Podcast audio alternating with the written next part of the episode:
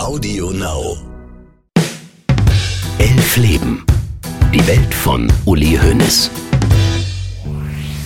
Was soll von Uli Hoeneß beim FC Bayern bleiben? Und wie kann er in Europa den Anschluss halten, während der deutsche Fußball seine größte Krise seit dem Bundesliga-Skandal erlebt? Es sind die großen Fragen, die Uli Hoeneß in dieser Folge von Elf Leben beschäftigen. Dagegen wirkt meine an ihn echt banal. Also, wird das jetzt was mit dem Interview? Mein Name ist Max Jakob Ost.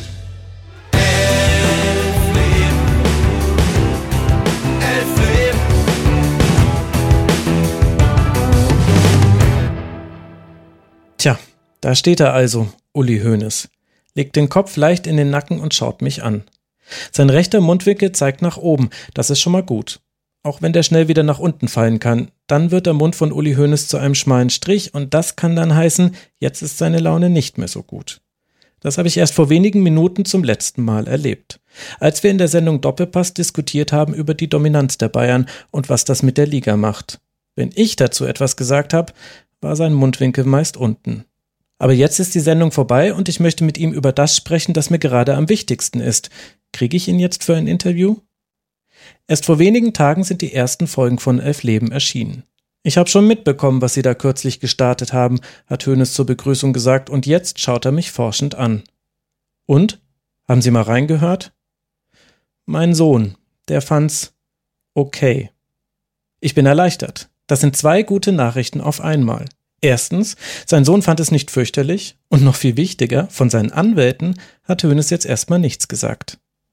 Ich fände ja immer noch schön, wenn Sie für ein Interview Zeit hätten, Herr Hönes, sage ich. Und schiebe noch hinterher, dass wir das gerne auch live und ungeschnitten machen könnten. Im Doppelpass hatte er nämlich erzählt, dass ihm genau das an der Sendung gefiele. Sein Mundwinkel verrät mir nichts, der ist wieder in neutraler Stellung. Aber was Hönes sagt, reicht mir eigentlich schon.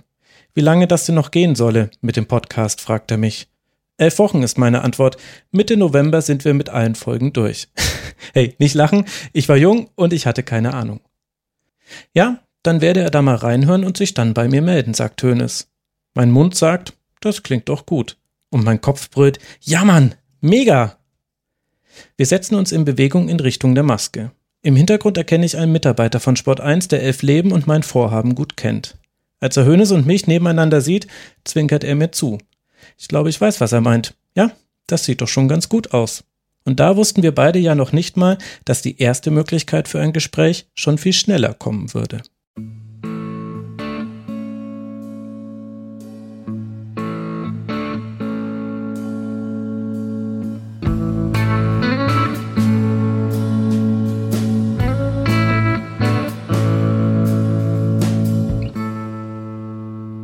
Das Jahr 2001 ist vielleicht eines der wichtigsten in der Vereinsgeschichte des FC Bayern. Und zwar nicht nur wegen des Siegs über Valencia im Champions League Finale und dem dramatischen Finale im Kampf um die Meisterschaft. Bedeutsamer sind die Weichenstellungen, die der FC Bayern neben dem Spielfeld vornimmt.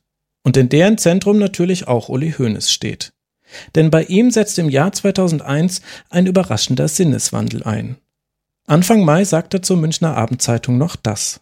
Ich werde nie mehr über den möglichen Zeitpunkt meines Rückzugs aus dem Geschäft sprechen.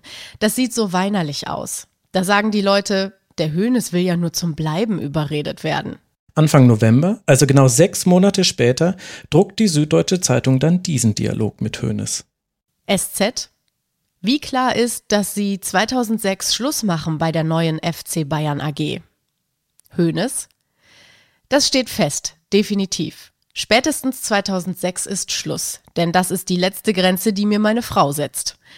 SZ und dann?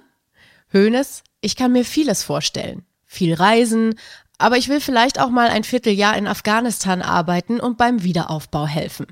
Ob er vorher Oliver Kahn in den Job einarbeiten werde? Die Position werde nicht neu besetzt, ohne mit ihm vorher darüber gesprochen zu haben, antwortet Hönes. Das ist sein neuer Plan, den er später noch präzisiert. Bis 2004 könne Kahn überlegen, ob er das machen wolle. Hoeneß skizziert dieses Szenario nicht nur im November gegenüber der SZ, sondern auch im Dezember 2001 in der Welt am Sonntag und im April 2002 in der FAZ. Seine Frau kommt in diesen Interviews übrigens nicht mehr vor als Grund für seinen Abschied vom Managerposten und Afghanistan auch nicht. Aber der Entschluss steht, spätestens 2006 werde Schluss sein für ihn als Manager. Was ist da passiert? Ich glaube, die Antwort darauf findet sich in einem anderen Interview. Nur wenige Wochen nachdem mit der AZ, in dem er sagt, nie wieder über einen Abschied aus dem Fußball sprechen zu wollen. Ende Mai sagt Hoeneß gegenüber der Welt nämlich das. Ich habe das noch nie jemandem gesagt. Im letzten halben Jahr musste ich lernen, dass ich bald 50 werde. Der Franz Beckenbauer bald 56 und der Kalle Rummenigge irgendwann 50 wird. Und dass wir uns keinen Vorwurf machen lassen dürfen, dass wir den Verein nicht vorbereitet haben auf das, was auf ihn zukommt. Dieser Verein ist zugeschnitten auf diese Personen und solange die da sind, kann überhaupt nichts passieren. Aber was ist morgen? Wir fahren oft alle drei im selben Auto, fliegen oft im selben Flugzeug. Wenn morgen was passiert und drei sind weg, wäre es besser, wenn eine Basis da wäre, damit nicht ein anderer eines Tages bei Null anfangen muss. Bei Null anfangen, so wie Uli Hoeneß damals 1979. Der Mensch, der immer nach vorne gedacht hat, im Frühjahr 2001 denkt er dabei offenbar erstmals auch an ein Danach. Irgendwann kam jemand und fragte mich, haben Sie eigentlich Vorsorge getroffen?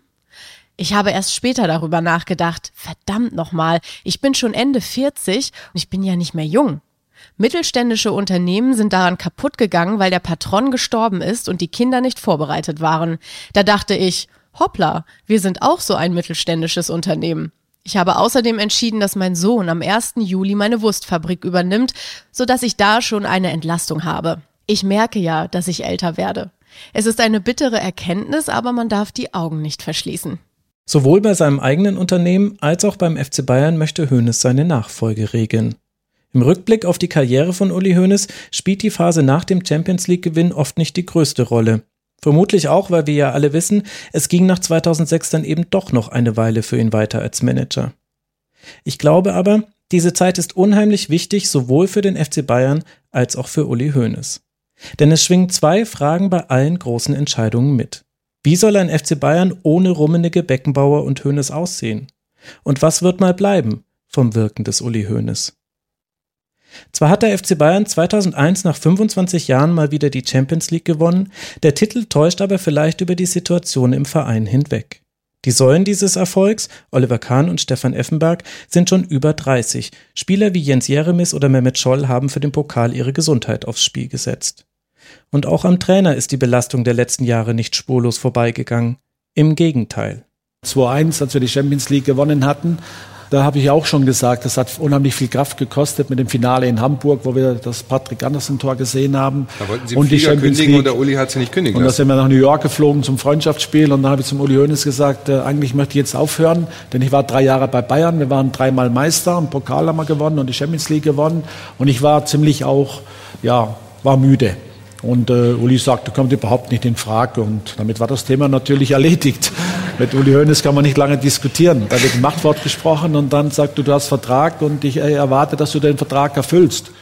So hat es Ottmar Hitzfeld Jahre nach seiner Zeit bei Bayern im Audi Star Talk erzählt. Warum hat Hoeneß so reagiert? Hat er den Wunsch seines Trainers nicht ernst genommen?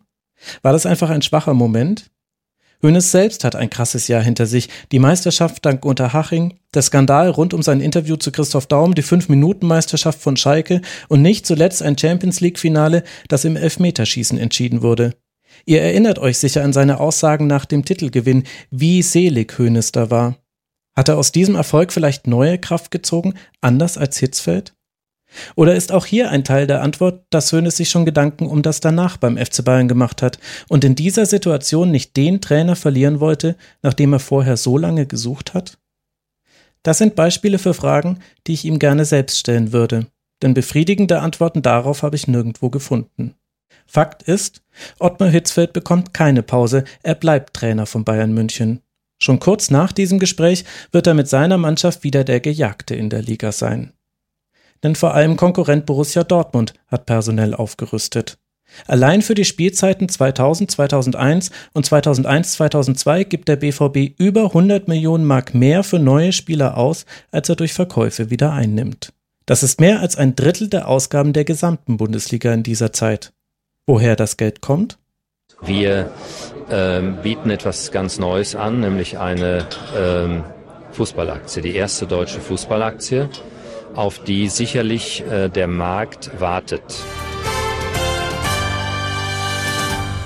Einen schwachen Börsenstart haben heute die Aktien des Fußball-Bundesligisten Borussia Dortmund hingelegt. Die erste Notierung in Frankfurt entsprach noch dem Ausgabekurs von 11 Euro. Im weiteren Handelsverlauf bröckelte der Kurs dann ab und gab zwischenzeitlich um mehr als 11 Prozent nach. Der Fußballclub wird durch den Börsengang rund 300 Millionen Mark einnehmen.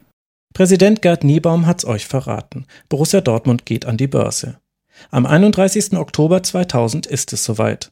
Zwar verläuft der erste Börsengang eines deutschen Fußballvereins trotz Stützungskäufen von der Deutschen Bank enttäuschend, kurzfristig verschafft er dem Konkurrenten der Bayern aber jede Menge Kapital. Rund 270 Millionen Mark, also nicht ganz die erhofften 300 Millionen, sammelt der BVB am Kapitalmarkt ein.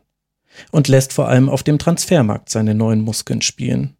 Zur Saison 2001-2002 kommen unter anderem Marcio Amoroso, Jan Koller und Everton nach Dortmund. Und der BVB schnappt sich außerdem zwei Spieler, die auch Uli Hoeneß gerne bei Bayern gehabt hätte. So verhandeln sowohl sein Managerkollege Michael Mayer als auch Uli Hoeneß Anfang 2001 mit dem Tschechen Thomas Rositzky über einen Wechsel in die Bundesliga. Als dessen Berater aber versucht, die Vereine gegeneinander auszuspielen, um den Preis hochzutreiben, greift Hoeneß zum Hörer und bespricht sich direkt mit Mayer. Bayern zieht sich aus dem Wettbieten zurück, Rositzky wechselt zum BVB. Im Winter 2001 kreuzen sich dann die Klingen von Hoeneß und Meyer erneut. Bayern ist sich mit dem Freiburger Sebastian Kehl schon über einen Transfer einig, überweist ihm sogar einen Betrag für seine Unterschrift. Doch Kehl beschleichen Zweifel. Im November transferiert er das Geld zurück. Nach einigem Hin und Her ist klar, auch er will lieber nach Dortmund. Hoeneß ist davon wenig begeistert. Vermutlich auch deshalb, weil die Münchner zu diesem Zeitpunkt in der Liga zu kämpfen haben. Als es in die Winterpause geht, liegen die Bayern nur auf dem fünften Tabellenplatz. Leverkusen und Dortmund führen die Tabelle punktgleich an, dahinter kommt Werder Bremen, der erste FC Kaiserslautern und erst dann die Mannschaft von Ottmar Hitzfeld. Hat es der BVB geschafft, mit seinem Börsengang den Bayern den Rang abzulaufen? Sportlich sieht es zu diesem Zeitpunkt so aus. Aber am Kurs der BVB-Aktie zeigt sich, die Börse ist kein leichtes Pflaster für Fußballvereine. An dem Tag, an dem Dortmund das Fußballjahr punktgleich mit Tabellenführer Leverkusen beendet, liegt der Aktienkurs bei 4,73 Euro. Das ist weniger als die Hälfte des Ausgabekurses von etwas mehr als einem Jahr davor. Den hat der BVB seither kein einziges Mal erreicht, auch nicht mit der Bekanntgabe seiner teuren Neuverpflichtungen. Und stattdessen etwas geopfert, sagt Uli Hoeneß im Interview mit der Welt. Herr Niebaum aus Dortmund macht das geschickt. Er sagt, von der Liquidität her sind wir der stärkste Verein. Doch hier links ist die Liquidität, aber hier rechts sind 25 Prozent Restbesitz am Verein. Bei uns ist es ein bisschen weniger Liquidität, aber 100 Prozent Besitz. Auch der FC Bayern gründet eine Aktiengesellschaft, aber er will die Kontrolle behalten. Anders als Dortmund listen die Münchner ihre Aktien nicht an der Börse. Investieren kann somit nicht jeder und Bayern München steuern, wie viele Aktien beim Club verbleiben. Mit der Gründung der AG ändert sich außerdem auch die Aufgabenverteilung zwischen Hoeneß, Rummenigge und Beckenbauer. Beckenbauer bleibt Präsident des EV und wird Aufsichtsratsvorsitzender der in die AG ausgelagerten Fußballabteilung. Was auf dem Papier wie eine kleine Veränderung aussieht, stellt sich bald aber als größere heraus, wie Thorsten Körner in seiner Beckenbauer-Biografie beschreibt. Im operativen Tagesgeschäft konnten Hoeneß, Rummenigge und Karl Hopfner weitgehend ohne Beckenbauer schalten und walten. Franz Beckenbauer selbst hatte die Umwandlung in eine AG am stärksten vorangetrieben. Jetzt war er überrascht, wie sich die Rollen und Gewichte neu verteilten. Am Tagesgeschäft hatte sich Beckenbauer zwar mangels Zeit und Interesse schon in den Jahren zuvor kaum beteiligt, ein Umstand, den er auch immer wieder selbst beklagt hatte. Dennoch war er gebraucht worden. Kein Vertrag, keine Vereinbarung ohne seine Zustimmung und Unterschrift. Auch wenn nach anfänglicher Irritation alle drei nach außen hin beteuern, Beckenbauer sei noch genauso wichtig wie zuvor, der FC Bayern wird in diesen Tagen ein Stück weit mehr der von Karl-Heinz Rummenigge und Uli Hoeneß. Was sich auch bei der ein oder anderen Entscheidung zeigt. So wechselt Bayern zum Beispiel in dieser Phase den Hauptsponsor, nachdem Opel mit der wirtschaftlichen Lage zu kämpfen hat und signalisiert, sein Engagement zu überdenken. Hoeneß und Rummenigge stehen kurz vor einem Abschluss mit der Deutschen Telekom als Nachfolger für Opel. Da grätscht ihnen Franz Beckenbauer dazwischen und will die Deutsche Post bei Bayern unterbringen. Rummenigge und Hoeneß sind irritiert und staunen wohl noch mehr, als Beckenbauer nach dem Abschluss mit der Telekom privat einen Werbedeal bei der Konkurrenz unterschreibt. Im September 2001 gibt außerdem Adidas bekannt, als erster Investor bei den Bayern einzusteigen. Nachdem der Sportartikelhersteller schon seinen Ausrüstervertrag mit den Bayern verlängert hatte, wird er für 150 Millionen Mark 10 Prozent der Anteile an der FC Bayern München AG erwerben. Für ein Zehntel am FC Bayern zahlt Adidas also mehr als die Hälfte dessen, was sich Borussia Dortmund insgesamt an der Börse geholt hat. Und anders als der BVB steckt Bayern das Geld auch nicht in Spieler, sondern zu 100 Prozent in das wichtigste Projekt dieser Zeit, das Geld von Adidas wird Grundlage für den Bau eines neuen Stadions. Denn dieses Stadion, es wird jetzt Realität. Es ist das vielleicht bedeutendste Projekt der Bayern in ihrer Vereinsgeschichte. Das Olympiastadion fiel ihnen einst in den Schoß und war ein echter Vorteil. Doch was 1972 modern war, fiel mit jeder Entwicklungsstufe des Fußballs immer mehr aus der Zeit. Und so jagen die Bayern schon seit Ende der 80er dem Traum von einem neuen Stadion hinterher, wie sonst nur dem Europapokal. Schon im Jahr 1989 malt Uli Hoeneß im Gespräch mit der Süddeutschen Zeitung diesen Traum in schillernden Farben an die Wand. Wir müssen uns überlegen, wie machen wir, und das gilt für jeden Verein, das Stadion, den Hauptmittelpunkt, für unser Stammpublikum so attraktiv, dass die Leute nicht nur wegen des Spiels gehen, sondern auch wegen der Atmosphäre. Die sollte sein wie im Wohnzimmer. In Los Angeles haben wir neulich Wayne Gretzky angeschaut. In dem Forum sind die Leute gemütlich herumspaziert. Nur 70 Prozent sind beim Spiel. Die anderen sind draußen und diskutieren. Dann kommen sie wieder rein. Das ist ein Wochenendvergnügen. Das ist eine Drei-Stunden-Unterhaltung. Wie soll das bei uns entstehen? Nicht nur Hoeneß, sondern auch Karl-Heinz Rummenigge träumt von einer Spielstätte, die viel mehr ist als nur der Ort für ein Fußballspiel. Rummenigge schlägt im selben Jahr gegenüber dem Spiegel vor, ein Karstadt-Einkaufszentrum ins Stadion mit einzubauen und offenbart dabei ein schon damals veraltetes Bild von unserer Gesellschaft. Spiegel? Warum sollte Karstadt ein Kaufhaus dorthin bauen, wo einmal alle 14 Tage Leute hinkommen? Rummenigge? Sie müssen das weiterspinnen. Es kann ein Einkaufszentrum mit großen Geschäften, Läden, Boutiquen und Kinos sein. Sie können die Familie mit einbeziehen. Die Frau, die überhaupt kein Interesse an Fußball hat, geht in der Zeit einkaufen, guckt sich Geschäfte an, macht, tut, was sie will. Das Kind, das auch kein Interesse hat, geht ins Kino. Und der Vater geht zum Fußball und trifft sich um 17.30 Uhr mit der Mutter wieder am Punkt X und fährt nach Hause. Und alle drei sind glücklich und zufrieden und haben einen wunderbaren Samstag ohne Streit. Finanzieren lassen will Rummenigge einen solchen Stadion-Kino-Einkaufskomplex mit streitfreier Familienzone, übrigens am liebsten vom Staat. Fußball sei ja ein Teil der Kultur wie Theater und die Oper und die würden ja auch subventioniert. Hoeneß spricht dagegen davon, er würde die 150 bis 200 Millionen Mark, die es dafür bräuchte, in sechs Monaten schon zusammenbekommen. Und sagt im Dezember 1989 der SZ diesen Satz. Ich kann nur immer wieder, wie der alte Cato sagen, im Übrigen bin ich der Ansicht, dass Karthago zerstört werden muss. Und das werde ich Ihnen in den nächsten Jahren jeden Tag sagen. Im Übrigen bin ich der Meinung, dass der FC Bayern ein anderes Stadion braucht. Wenn er das wirklich jeden Tag gesagt hat, muss man sich Sorgen um seine direkte Umgebung machen. Denn das Stadionthema durchzieht die nächsten elf Jahre seines Lebens wie ein Riss ein altes Gemäuer. Und immer wenn Hoeneß denkt, jetzt habe ich ihn gekittet, setzt er sich an einer anderen Stelle wieder fort. Denn so einfach wie Hoeneß und Rummenigge sich das denken, ist das nicht. Die Entscheidung, wo und wie der FC Bayern seine Spiele austrägt, liegt nicht allein beim Verein. Auch die Stadt und der Architekt des denkmalgeschützten Olympiastadions Günter Behnisch sprechen mit. Und die haben nicht nur ihre eigenen Interessen, sondern auch ein ganz anderes Empfinden von der Dringlichkeit einer Verbesserung der Stadionsituation. Ende 1993 beginnt beispielsweise Ajax Amsterdam den Bau einer Spielstätte, die europaweit zum Vorbild wird, mit schließbarem Dach und mehr als 50.000 Plätzen. Währenddessen tut sich in der Stadionfrage in München nichts. Mitte der 90er erhöhen die Bayern den Druck, indem sie laut über einen Neubau in der Umgebung Münchens nachdenken, auch mit schließbarem Dach. Da könne man noch am 20. Dezember Pavarotti auftreten lassen, sagt Hoeneß, und zwar nicht vor 10.000, sondern vor 70.000 Leuten. Daraufhin tagt die Olympiapark GmbH und lässt sich von Architekt Benisch Modernisierungspläne für das Olympiastadion zeigen. Hoeneß muss in dieser Zeit auf einem für ihn neuen Spielfeld agieren, der Stadt- und Landespolitik. Und muss erkennen, dass so manche Taktik aus dem Fußballgeschäft hier nicht so gut funktioniert. Hoeneß lässt ein Stadionmodell mit drei verschiebbaren Ebenen entwerfen. Einmal Rasen für Fußballspiele, einmal Eis für ein Münchner Eishockeyteam, das es damals übrigens noch gar nicht gibt, und einmal Parkett für, naja, Pavarotti und so. Während des Kommunalwahlkampfes wolle er dazu aber nichts sagen, sonst sei das Projekt tot, sagt Hönes der Süddeutschen Zeitung einen Monat vor der Kommunalwahl. Weil sie mit den Vorschlägen für den Umbau des Olympiastadions unzufrieden sind, drohen die Bayern außerdem damit, der Stadt München den Rücken zu kehren. Entweder mit der Nutzung eines Grundstücks, das ihnen vom Land Bayern zur Verfügung gestellt wird, oder indem man gleich vor die Tore Münchens zieht. In ganz Oberbayern suche man einen Platz, schreibt die SZ.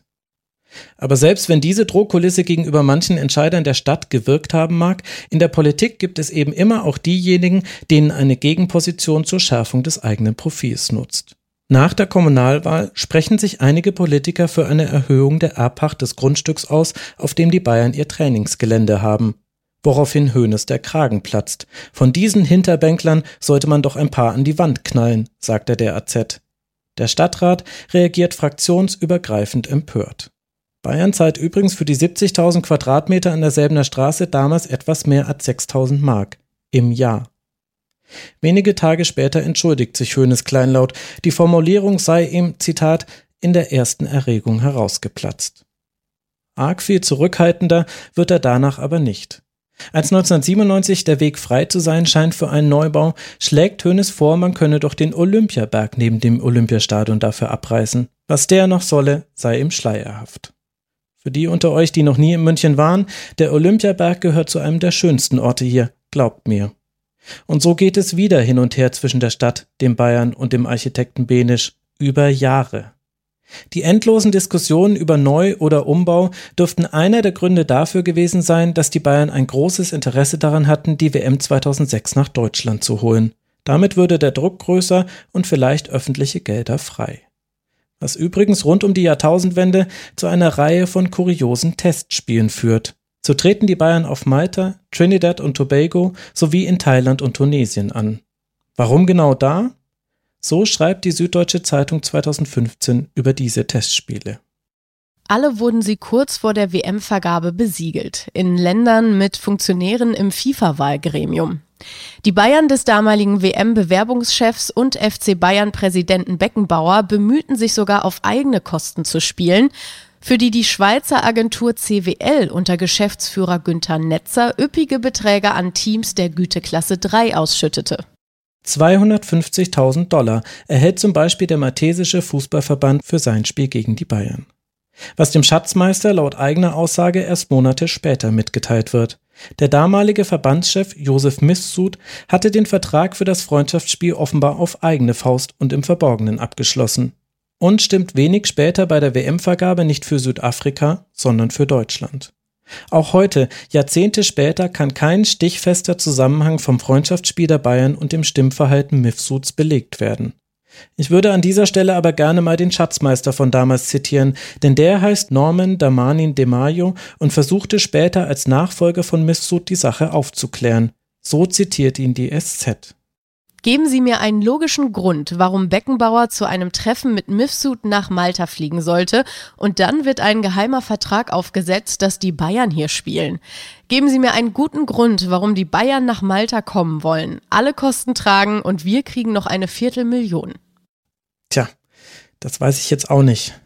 Was ich weiß ist, dass Deutschland im Sommer 2000 den Zuschlag für die WM 2006 bekommt und damit auch die Stadionfrage wieder Fahrt aufnimmt was zu einer unerwarteten Allianz führt. Jahrelang war der Münchner Oberbürgermeister Christian Ude Antagonist zu Uli Hoeneß.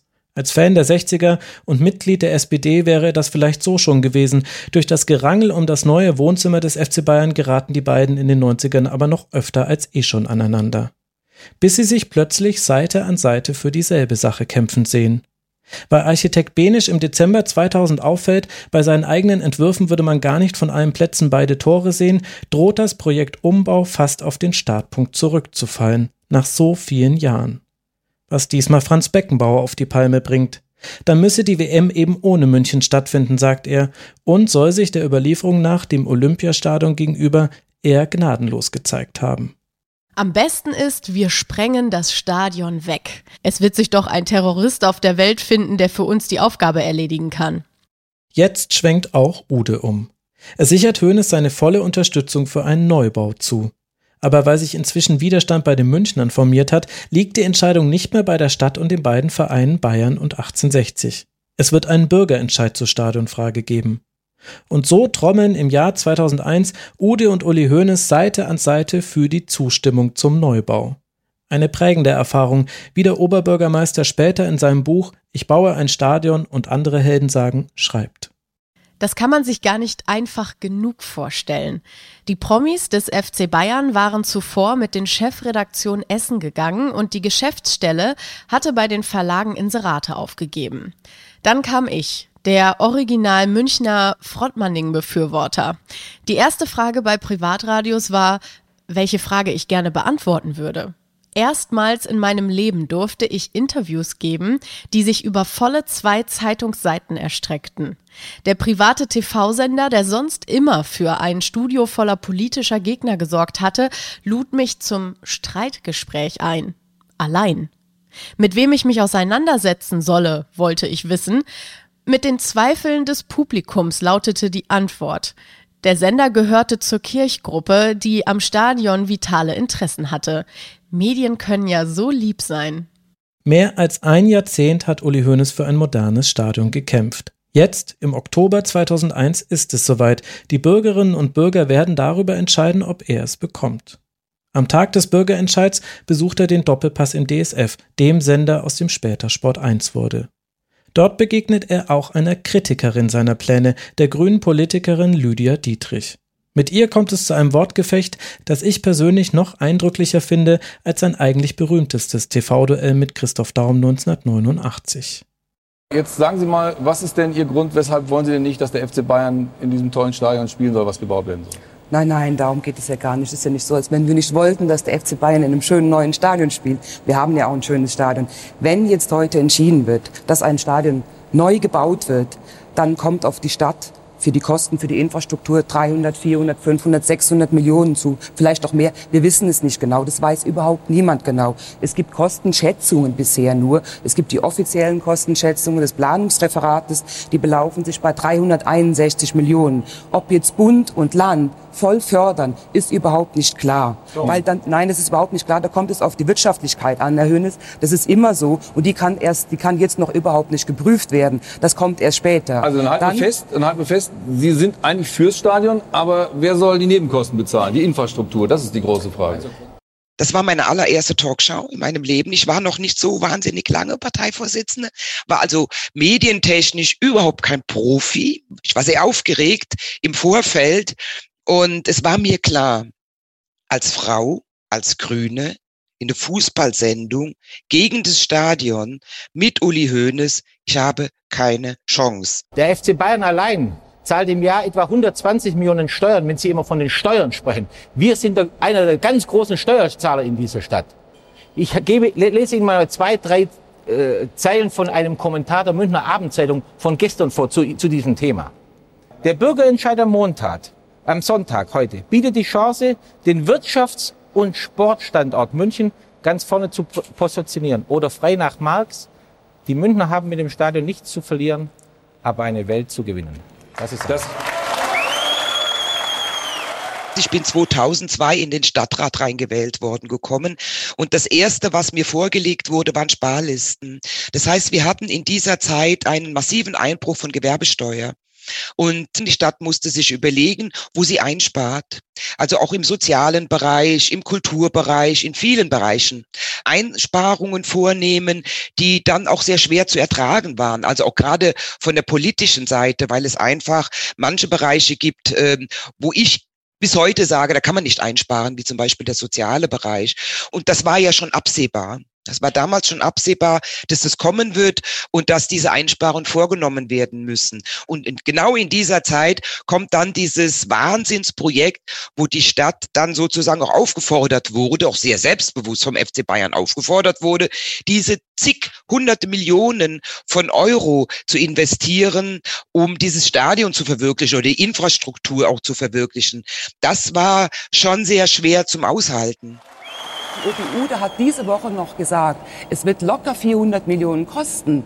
Wie gesagt, ich habe überhaupt nichts gegen einen Neubau. Nur in Zeiten leerer Haushaltskassen und dringender Aufgaben für die Stadt München kann ich es doch als Politikerin nicht verantworten, dass die Stadt sich neu verschuldet, um hier Infrastrukturmaßnahmen in einer Höhe zur Verfügung zu stellen, wo wir das Geld dringend für andere Dinge brauchen. Da, da sind Sie völlig auf dem falschen Dampfer.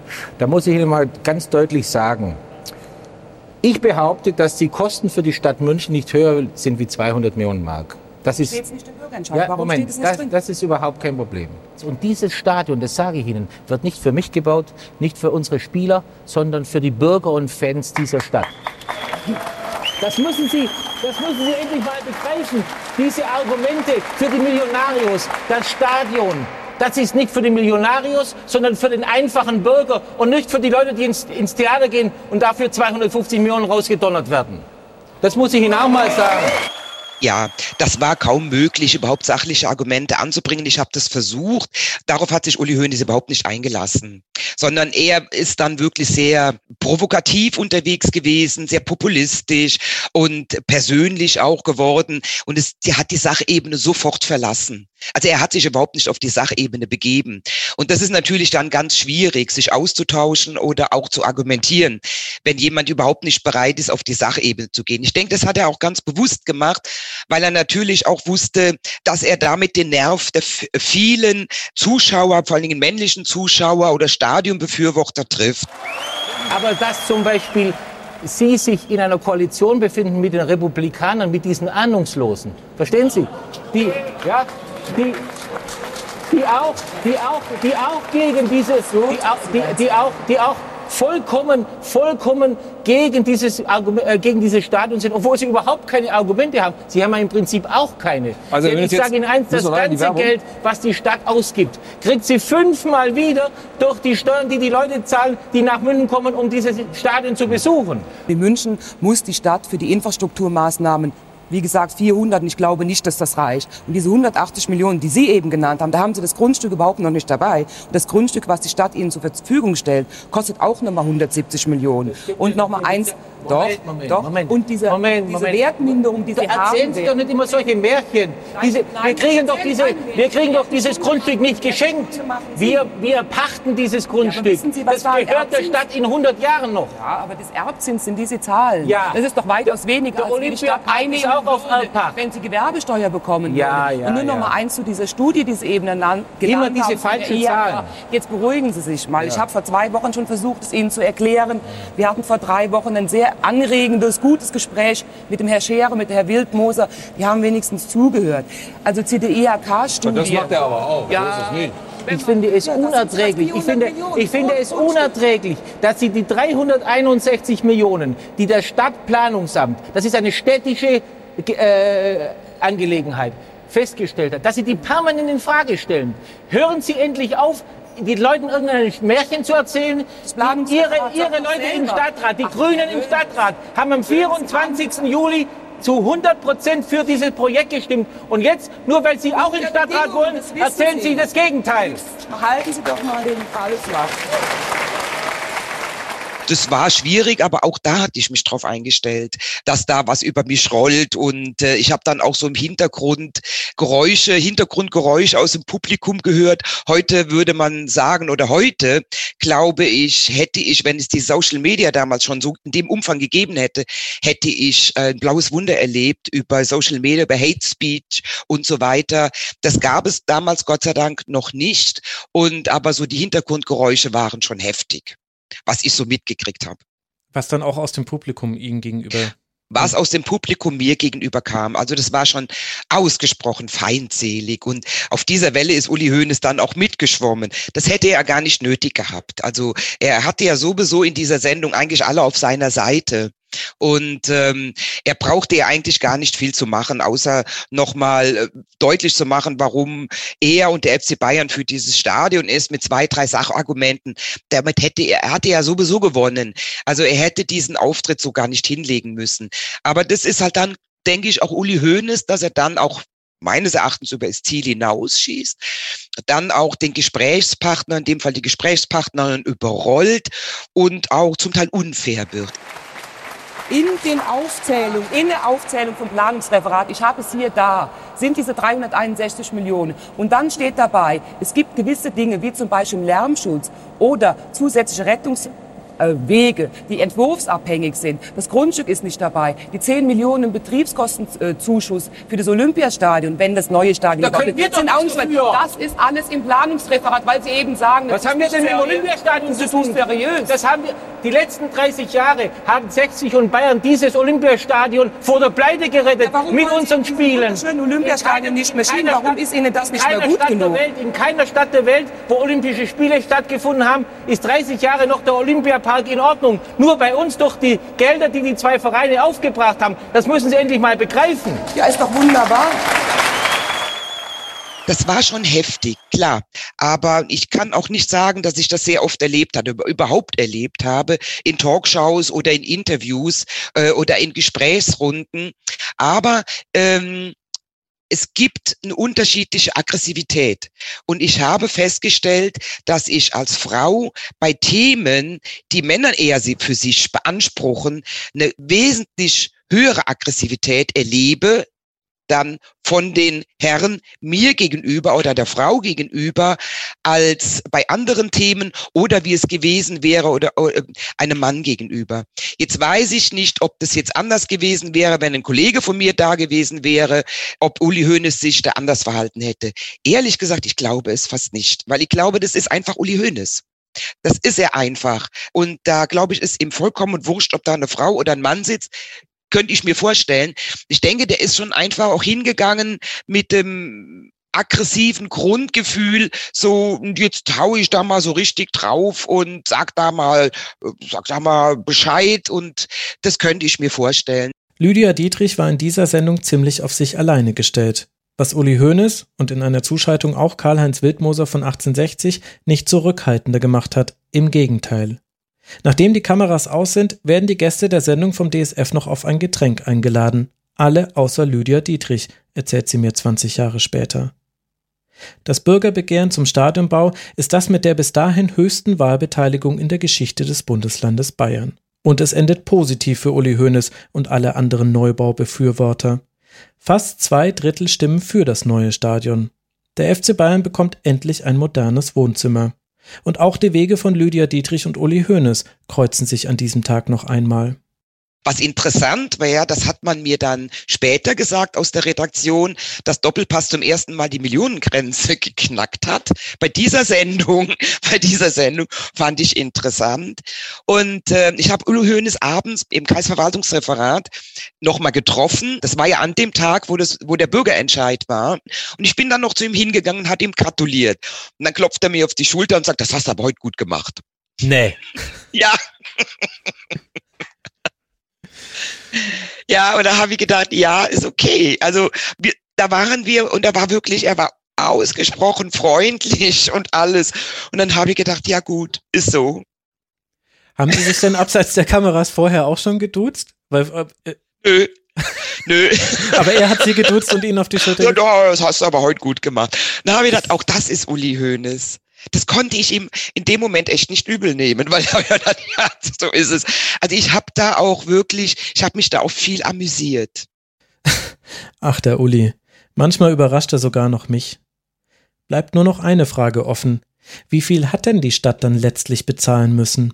Im Doppelpass sieht Uli Hoeneß ja mit der Aussage seine Hand übers Feuer, das Stadion würde die Stadt nicht mehr als 200 Millionen Mark kosten.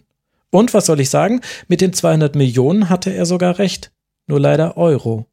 Und ohne Umbaumaßnahmen an U-Bahnhöfen, Zubringern, Grünflächen und einer Umwidmung des Grundstücks zur Sondernutzungsfläche, durch die der Stadt noch einmal geschätzte 70 Millionen Euro entgangen sind. So richtig wissen wollte das hier in München aber irgendwann keiner mehr. Es ist dem grünen Landtagsabgeordneten Martin Runge zu verdanken, dass zumindest ein paar Zahlen öffentlich geworden sind. 2009 hat er bei der EU-Kommission Beschwerde eingelegt, weil die öffentliche Hand beim Stadionbau seiner Meinung nach zu viel zugeschossen hätte. Wozu es übrigens nur gekommen ist, weil der FC Bayern nach dem Stadionbau noch mehr Unterstützung wollte. Auslöser für Runges Vorstoß war die Forderung von Karl-Heinz Rummenigge, die Stadt möge der Stadion GmbH doch bitte das teure Parkhaus abkaufen.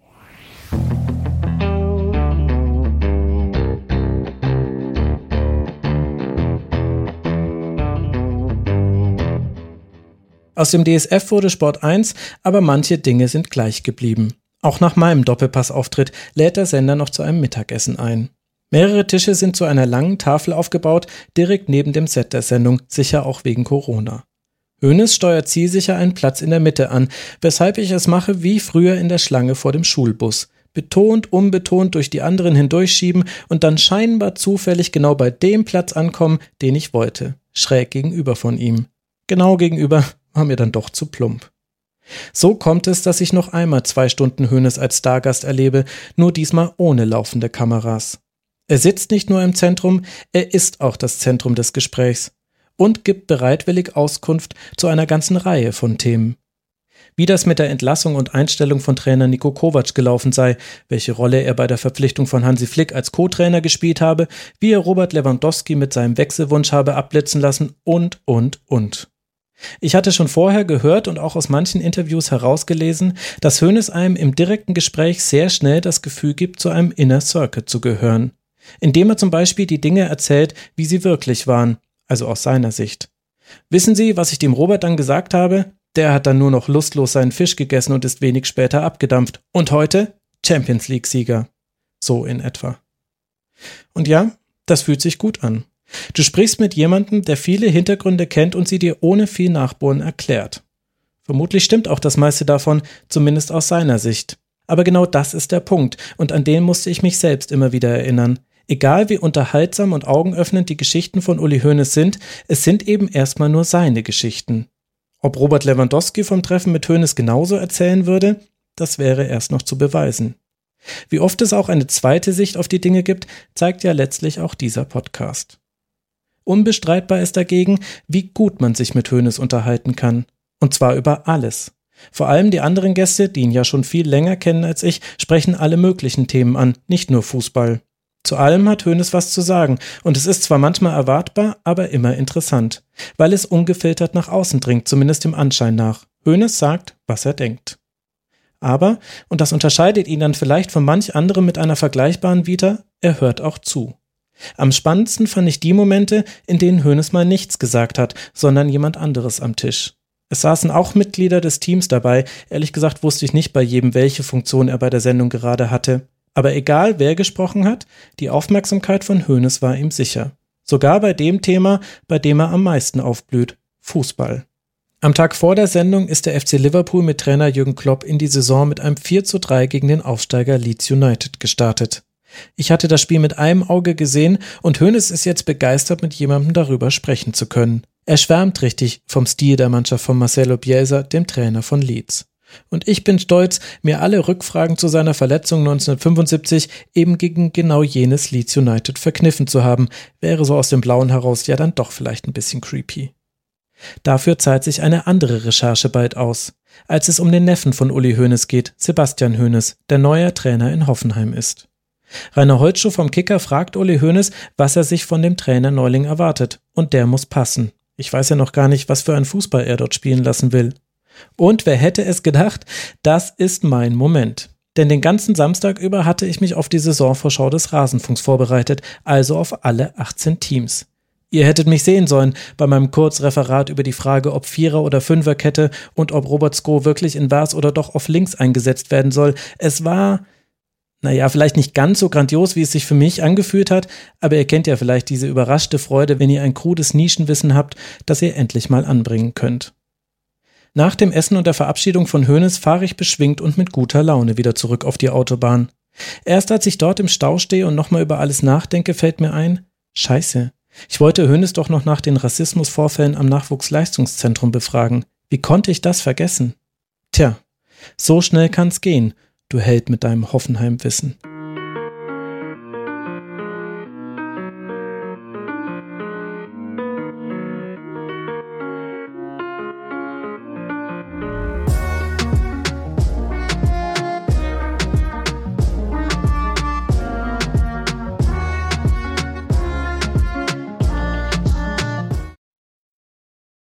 Die Saison 2001-2002 ist eine sehr seltsame. Die Bayern sind nur an drei Spieltagen Tabellenführer, noch am 30. Spieltag fallen sie aus den Champions League-Rängen heraus. Sinnbildlich für diese Spielzeit, Die Bayern gewinnen zwar den Weltpokal in Tokio, verlieren dann aber gegen den FC St. Pauli, der danach seine inzwischen legendären Weltpokalsieger bis Siegershirts drucken lässt. Niederlagen wie diese bringen Hoeneß auf die Palme, weil sie rein der Einstellung geschuldet seien, wie er dem Spiegel sagt. Die Spieler begreifen nicht, dass Fußball aus totaler Arbeit besteht. Sieben Tage die Woche. 30 Minuten nach Spielschluss werden schon wieder Karten gespielt und Sprüche geklopft. Die Spieler essen Scampis und ich habe eine schlaflose Nacht. 19 Mal kassieren die Münchner in dieser Saison keinen Gegentreffer. Das ist neuer Bundesliga-Rekord. Am Ende reicht das aber dennoch nur für Rang 3 und damit die Chance, sich über die Qualifikationsrunde in die Champions League zu spielen. Und auch in den Pokalwettbewerben kommt Bayern zwar weit, aber nicht den eigenen Ansprüchen weit genug. Gegen Schalke steht es nach 90 Minuten im DFB-Pokal-Halbfinale 0 zu 0. Es geht in die Verlängerung. Heribert Fassbender kommentiert in der ARD. Nochmal Eckball, den Kahn dann nicht mehr verhindern konnte. Römes Eckball. Und Tor! Und was für ein Hammer von Marco van Hochdalen. Und Ottmar Hitzfeld genauso, der aber von außen Ruhe und Gelassenheit ausstrahlt. Jetzt aber die Riesenchance und das ist die endgültige Entscheidung durch Böhme. Böhme schießt Schalke nach Berlin. Die braucht es im Rückspiel des Champions League Viertelfinals gegen Real Madrid immerhin nicht, aber eher aus unerfreulichen Gründen. Sie dann. Roberto Carlos. Es musste sein. Morientes. Es musste so kommen. Roberto Carlos mit einem weiten Befreiungsschlag genau auf Raul. Und der setzt erstmal die Faust ein. Und dann passiert's. Und das war's. Guti. Und jetzt hat Braski genug. Also, Real Madrid schlägt Bayern München im Viertelfinale mit 2 zu 0. Das 0 zu 2 in Madrid ist die erste Niederlage für die Bayern nach 19 ungeschlagenen Champions League Spielen in Folge. Am Mikrofon konntet ihr Marcel Reif von Premiere hören. Dafür steht eine andere Mannschaft plötzlich kurz vor etwas, das nicht einmal die Bayern bisher geschafft haben. Drei Spieltage vor Schluss führt Bayer Leverkusen unter Trainer Klaus Toppmöller die Bundesliga-Tabelle mit fünf Punkten Vorsprung auf Dortmund an. Ins DFB-Pokalfinale sind die Leverkusener ebenfalls schon eingezogen und in der Champions League steht man im Halbfinale. Die Augen der deutschen Fußballfans, sie richten sich auf Leverkusen. Doch die geraten ins Stolpern. Zwar ziehen sie nach engen Spielen gegen Manchester United ins Finale der Champions League ein, verspielen dabei aber die Tabellenführung. Meister wird am Ende das so teuer verstärkte Borussia Dortmund, Leverkusen Zweiter. Und auch im DFB-Pokalfinale verlieren die Leverkusener nicht die Elf von Klaus Toppmöller, sondern Schalke 04 gewinnt den Pokal. Bleibt noch das wichtigste Finale, das in der Champions League gegen Real Madrid. Raúl bringt Real in Führung, aber Lucio kann ausgleichen. Doch dann folgt der große Moment des Zinedine Zidane. Mit einem Traumtor erzielt er das 2 zu 1 und damit den Siegtreffer. Leverkusen hat innerhalb weniger Wochen alles verloren. Was zum ersten Triple einer deutschen Mannschaft hätte werden können, begründet am Ende den Mythos von Vizekusen. Sowohl der Verlauf der Bundesliga-Saison als auch das Ende der Leverkusener Träume in der Champions League wirken dabei fast wie aus einem Drehbuch. So gut erklären sie den Stand des deutschen Fußballs Anfang der 2000er. Zunächst mal im internationalen Vergleich. Denn über den Mann, der Real Madrid zum Titel in der Champions League geschossen hat, schreibt der Kicker noch vor der Saison, der Wahnsinn hat einen Namen. Beinahe täglich wird der Schwindel größer. Tyram 70,7 Millionen Mark. Veron 78,8 Millionen. Rui Costa 85,9 Millionen. Buffon 106 Millionen und schließlich Sidan 141 Millionen. So teuer war noch keiner. Der Ablösewahnsinn nimmt immer extremere Formen an. Allein in den letzten beiden Transferperioden haben die englische Premier League, die spanische Primera División und die italienische Serie A fast 1,9 Milliarden D-Mark mehr für Spieler ausgegeben, als sie eingenommen haben. Die Bundesliga kommt trotz der Rekordausgaben von Borussia Dortmund in dieser Zeit auf gerade mal etwas mehr als 300 Millionen Mark Ausgaben. Das sei nicht mal mehr Apocalypse Now, sagt Hönes dem Kicker, sondern schon Apocalypse Later. Und in der Welt wird er so zitiert. Es wird ja noch schlimmer. Ich kenne einige große Vereine, die teilweise bis zu sechs Monate das Gehalt nicht bezahlt haben und der Transfermarkt ist tot. Es wird nur noch hin und her geschoben. So nach dem Motto, ich habe zwei Schweine für 50.000 Mark gekauft. Und wie? Weil ich vier Hühner a 25.000 abgegeben habe. Die hohen Umsätze auf dem Transfermarkt sind für ihn also eher das letzte Zucken eines kaputten Systems. Nachhaltig sei nur ein anderer Weg, wie er gegenüber Focus Money erklärt. Schauen Sie sich doch die Clubs an. Atletico Madrid, Benfica Lissabon, AC Florenz, alle praktisch pleite. Wir gelten sportlich und wirtschaftlich als Vorbild in Europa. Alle anderen werden auf unseren Weg einschwenken. Das ist der einzig gangbare für einen Verein, der nicht darauf angewiesen sein will, irgendwelche Privatleute hereinzunehmen, die ihr Geld verschleudern. Hoeneß repräsentiert damit den Blick des deutschen Fußballs nach außen. Nach innen sind es aber wiederum vor allem Dortmund und Bayern, die Summen für Spieler aufwenden, die sich kein anderer Verein leisten könnte. Von den 300 Millionen Mark, die nach Abzug aller Einnahmen aus Spielerverkäufen die Bundesliga auf dem Transfermarkt investiert, kommen fast genau 150 Millionen von den Konten des FC Bayern und des BVB, also etwa die Hälfte. Gemeinsam mit Bayer Leverkusen, das mit einem Konzern im Rücken wirtschaftlich nicht tief fallen kann, spielen sie in einer eigenen Liga. Das hat sich bei der Frage der Zentralvermarktung schon gezeigt, es ist aber auch sportlich zu sehen. Was Uli Hoeneß sogar anerkennt. In einem Kicker-Artikel vom November 2001 mit der Überschrift Die Zwei-Klassengesellschaft gibt er zu, die Schere sei brutal auseinandergegangen, auch wenn er weiter an Überraschungsmeister wie Kaiserslautern 1998 glaube. Zum Zeitpunkt dieses Zitats hat sich aber schon gezeigt, dass es im nationalen Vergleich auch die Bayern sind, die aus Sicht der anderen deutschen Vereine apokalyptische Summen für ihre Spieler zahlen. Bereits im Sommer hat sich eines der größten deutschen Talente dafür entschieden, zu den Bayern zu wechseln, Sebastian Deißler. Als der das seinem Verein Hertha BSC in Person vom Manager Dieter Hönes bereits im Trainingslager vor der Saison 2001-2002 mitteilt, bittet der ihn um Stillschweigen. Nicht einmal seinem Trainer Jürgen Röber vertraut sich Deißler an. Wochenlang weicht Deißler Fragen aus, ob er sich schon für oder gegen Hertha entschieden habe. Bis im Oktober 2001 eine Boulevardzeitung für ein Erdbeben sorgt und verkündet, der Wechsel zu Bayern sei schon fix. Und mehr. 20 Millionen D-Mark seien schon auf dem Konto Deißlers eingegangen. Handgeld des FC Bayern für den Wechsel. Sogar ein Faksimile des Scheckeinreichungsformulars treibt die Zeitung auf und druckt es ab, was den 21-jährigen Deißler der ungefilterten Wut vieler Fans aussetzt. Obwohl ihm sein Berater davon abrät, läuft Deißler am Tag der Veröffentlichung für Hertha auf und verletzt sich dabei schwer. Es ist der Beginn einer Leidenszeit, die auch seine Zeit beim FC Bayern prägen wird. Hoeneß räumt eine mögliche Zahlung ein, wehrt sich aber dagegen, das als Handgeld zu bezeichnen. Denn, und ich finde, an dieser Stelle wird's bekannt, ein Handgeld wäre zu diesem Zeitpunkt noch gar nicht erlaubt gewesen und es hätte Lohnsteuer dafür abgeführt werden müssen. Die 20 Millionen seien wie ein Darlehen gewesen, sagt Hoeneß. Auch wenn weder Deißler noch Hoeneß sagen können, wofür dieses Darlehen gewährt worden wäre. Der DFB ermittelt, bei Deißler steht die Steuerfahndung vor der Tür. Am Ende zahlt Deißler das Geld zurück und beide Verfahren werden ergebnislos eingestellt. Kenner der Bundesliga ordnen das angebliche Darlehen aber auch heute noch anders ein.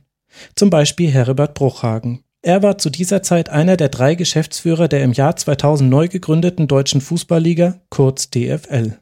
Und er spricht heute so über die 20 Millionen Mark. Alle Manager der Bundesliga sind keine Klosterschüler. Ja, und dass man äh, Deißler mit einer doch damals wahnsinnigen Zahlung äh, frühzeitig gebunden hat, das ist eine Maßnahme, die, die ich auch erstaunlich gefunden habe. Aber wir haben ja alle, auch im Kleinen wie im Großen, haben wir ja auch in dieser Phase auch schon mal äh, vor der Transferzeit äh, Spieler äh, abgeworben auf diese Art und Weise, indem man ein attraktives Handgeld gezahlt hat, um einen Spieler zu einem Vereinswechsel äh, zu bewegen. Natürlich, die Summen sind äh, in Bielefeld andere als beim FC Bayern München oder auch in Frankfurt andere oder in, in Hamburg, ja, auch nicht immer, aber auch inzwischen in Hamburg. Wer im Glashaus sitzt, sollte nicht mit Steinen werfen. Also da, diese Methode haben viele angewandt. Nur bei Deißler war es natürlich eklatant. Ich finde die Frage, ob Darlehen oder Handgeld, auch gar nicht so entscheidend. Ich bin ja keine Steuerbehörde. Wichtiger finde ich ihre Höhe. Und das sagt ja auch Bruchhagen. Die ist schon erstaunlich. Nur mal zum Vergleich. Das, was die Bayern einem Spieler, an dem sie interessiert sind, als Darlehen anbieten können, ist mehr als 14 von 18 Bundesligisten jeweils vor dieser Saison in neue Spieler investiert haben. Und die 20 Millionen Mark für Deißler sind auch nicht die einzige Zahlung im Verborgenen aus dieser Zeit. Erst sehr viel später, im Jahr 2009, kommt ein weiterer Deal heraus. Alles beginnt mit einem Scheidungsprozess in Peru. Weil ihr ehemaliger Gatte sie mit zu wenig Geld abspeisen will, schnappt sich dessen Ex-Frau Fiorella Faré zwei Aktenkoffer mit dessen Geschäftsunterlagen. Was die Sache bis nach Deutschland schwappen lässt, ist der Beruf ihres Mannes. Die Dokumente gehören Carlos Delgado, einem peruanischen Spielervermittler. Der hat auch Claudio Pizarro unter seinen Fittichen, der zur Saison 2001-2002 von Werder zu Bayern wechselt. 16 Millionen Mark plus Handgeld und Beraterhonorar habe das gekostet, vermeldet der Kicker im Jahr 2001. Acht Jahre später kommen noch weitere Zahlen ans Tageslicht. Denn Pizarro wollte nicht nur ein hohes Gehalt, sondern auch noch Handgeld. Umgerechnet etwa 18 Millionen Mark. Und zwar netto. Bekommen hat er das vom FC Bayern zwar nicht, allerdings stattet ihn im März 2002 der Bayern-Ausrüster und Investor Adidas mit einem Werbevertrag aus, der in einer Liga mit dem von David Beckham spielt. Gesamtvolumen an die 50 Millionen Mark brutto oder wie Spielerberater Delgado vorher laut Spiegel eine Münchner Steuerkanzlei hat berechnen lassen, 18 Millionen Mark netto. Der FC Bayern streitet gegenüber dem Spiegel einen Zusammenhang ab. Pizarro selbst wollte sich dazu nicht äußern. Warum Adidas Claudio Pizarro aber umgerechnet aufs Jahr rund 2,3 Millionen Mark netto zahlt, während Michael Ballack als einer der wichtigsten deutschen Profis im selben Zeitraum laut Spiegel nur rund eine Million D-Mark bekommt, wissen die Vereinsoberen trotz ihrer engen Beziehung zum Sportartikelhersteller dann aber auch nicht, als der Spiegel sie mit seinen Recherchen konfrontiert. Was diese hohen Summen so bedeutsam macht, ist der Kontext der Zeit. Der FC Bayern gibt nicht nur sehr viel Geld für neue Spieler aus, er tut das in einer Phase, die für viele andere Vereine wirtschaftlich sehr kritisch ist. Schon vor der Saison schreibt der Kicker, ohne den im Sommer 2000 abgeschlossenen neuen TV-Vertrag mit der Kirchgruppe, der dem Fußball in der vergangenen Saison 695 Millionen Mark, vorher 330 Millionen beschert hat, wären zahlreiche Clubs in höchste Zahlungsnot geraten. Denn trotz einer Explosion auf der Einnahmenseite in den vergangenen zehn Jahren haben viele Clubs ihre Ausgaben nach wie vor nicht im Griff. Insgesamt also machte der Profifußball in der vorletzten Saison ein Minus in Höhe von etwa 115 Millionen Mark. Kirchs Geldspritze verhinderte den Crash. Der deutsche Fußball hat es verpasst, sich im Boom der 90er ein stabiles wirtschaftliches Fundament zu bauen. Vielleicht gerade weil die Einnahmen so explodiert sind, haben viele Vereine die Ausgaben aus dem Blick verloren. Vor allem im Bereich der Spielergehälter sind die Kosten gestiegen. Laut einer Analyse des Kickers geben die Vereine in der Saison 2000-2001 im Durchschnitt exakt die Hälfte ihres Umsatzes direkt wieder für Personalkosten aus. Größter Kostentreiber ist damit ausgerechnet auch noch der Bereich, der seit dem Bossmann-Urteil in längeren Planungszyklen funktioniert, wegen der gestiegenen Laufzeiten vieler Verträge. Und während die Vereine aus den Verträgen mit ihren Spielern meist nur sehr kostspielig herauskämen, haben die in diesem Punkt noch einmal Macht dazu gewonnen. Auf Drängen der EU-Kommission gestehen FIFA und UEFA im Frühjahr 2001 den Profifußballern ein Recht auf Kündigung ihrer Verträge zu. Gleichzeitig stagnieren die Einnahmen in anderen Bereichen wie Ticketing und Sponsoring. Auch deshalb müssen die Vereine immer kreativer werden bei der Suche nach neuen Geldtöpfen. 2001 verkauft der Hamburger SV das Recht an seinem Stadionnamen an einen Online-Dienstleister und tritt damit eine regelrechte Welle los. Schon fünf Jahre später haben bereits 17 Bundesligisten ebenfalls Geld damit eingenommen, ihr Stadion nach einem Sponsor zu benennen. Aber auch solche aus den USA übernommenen Innovationen können nichts an der Tatsache ändern, wie schon in den ersten Jahrzehnten der Bundesliga haben sich viele Vereine erneut in eine Abhängigkeit von steigenden Einnahmen gewirtschaftet. Was lange die Erlöse durch Zuschauer waren, ist jetzt das TV-Geld. Für eine ganze Reihe von Vereinen macht es mehr als die Hälfte des Umsatzes aus, schreibt der Kicker. Das Schlimmste, das dem Bundesligisten passieren könnte, wäre also, wenn diese Einnahme plötzlich in Frage steht. Und genau das passiert jetzt. Mit dem neuen TV-Vertrag, der nach der Einigung auf Zentralvermarktung 1999 abgeschlossen wurde, steigern die Bundesligisten ihre Einnahmen aus TV-Geld um über 250 Prozent. Aber schon länger hat der Rechteinhaber Kirch Probleme, seine Investitionen in den Fußball zu refinanzieren, was sich vor allem für die Fans bemerkbar macht.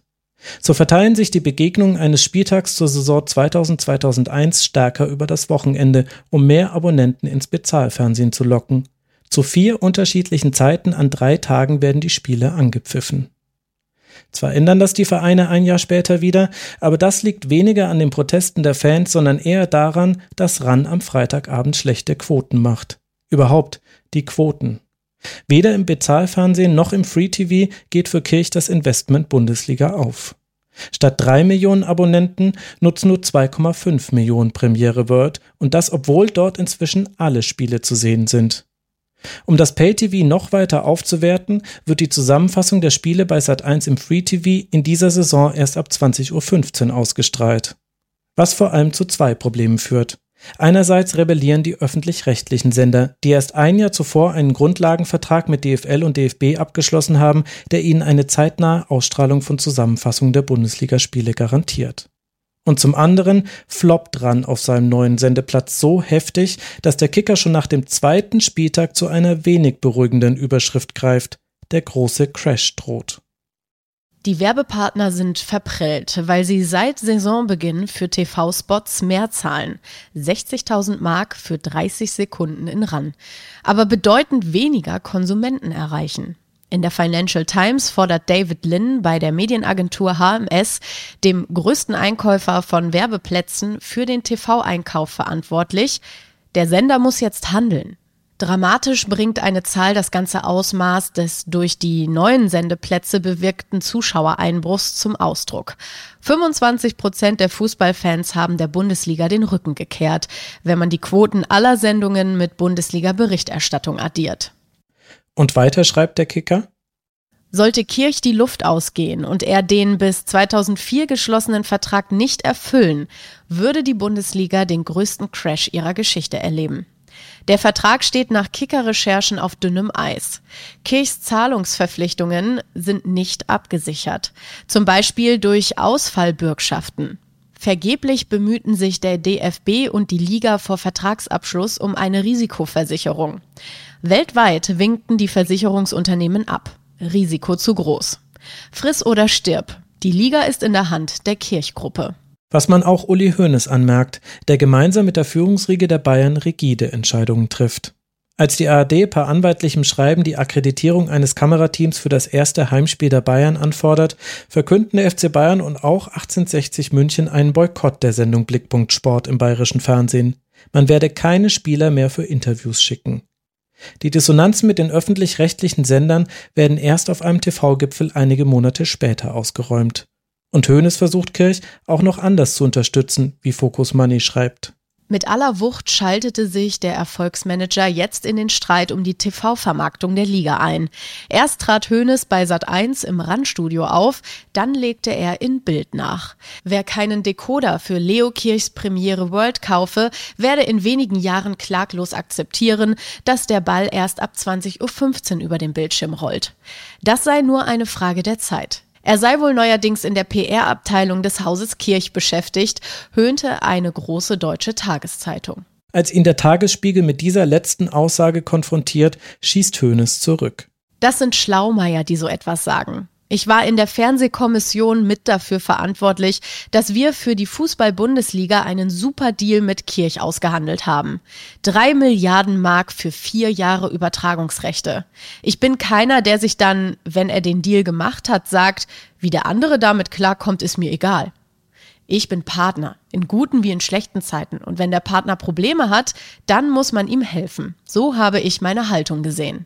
Merkt euch mal das mit der Partnerschaft zu Kirch. Diese Formulierung wird nach dieser Folge für euch vermutlich einen anderen Zungenschlag haben als jetzt. Im selben Interview schlägt Hoeneß übrigens eine Erhöhung der GEZ-Gebühr vor, um mehr Fußball im Free TV zu ermöglichen.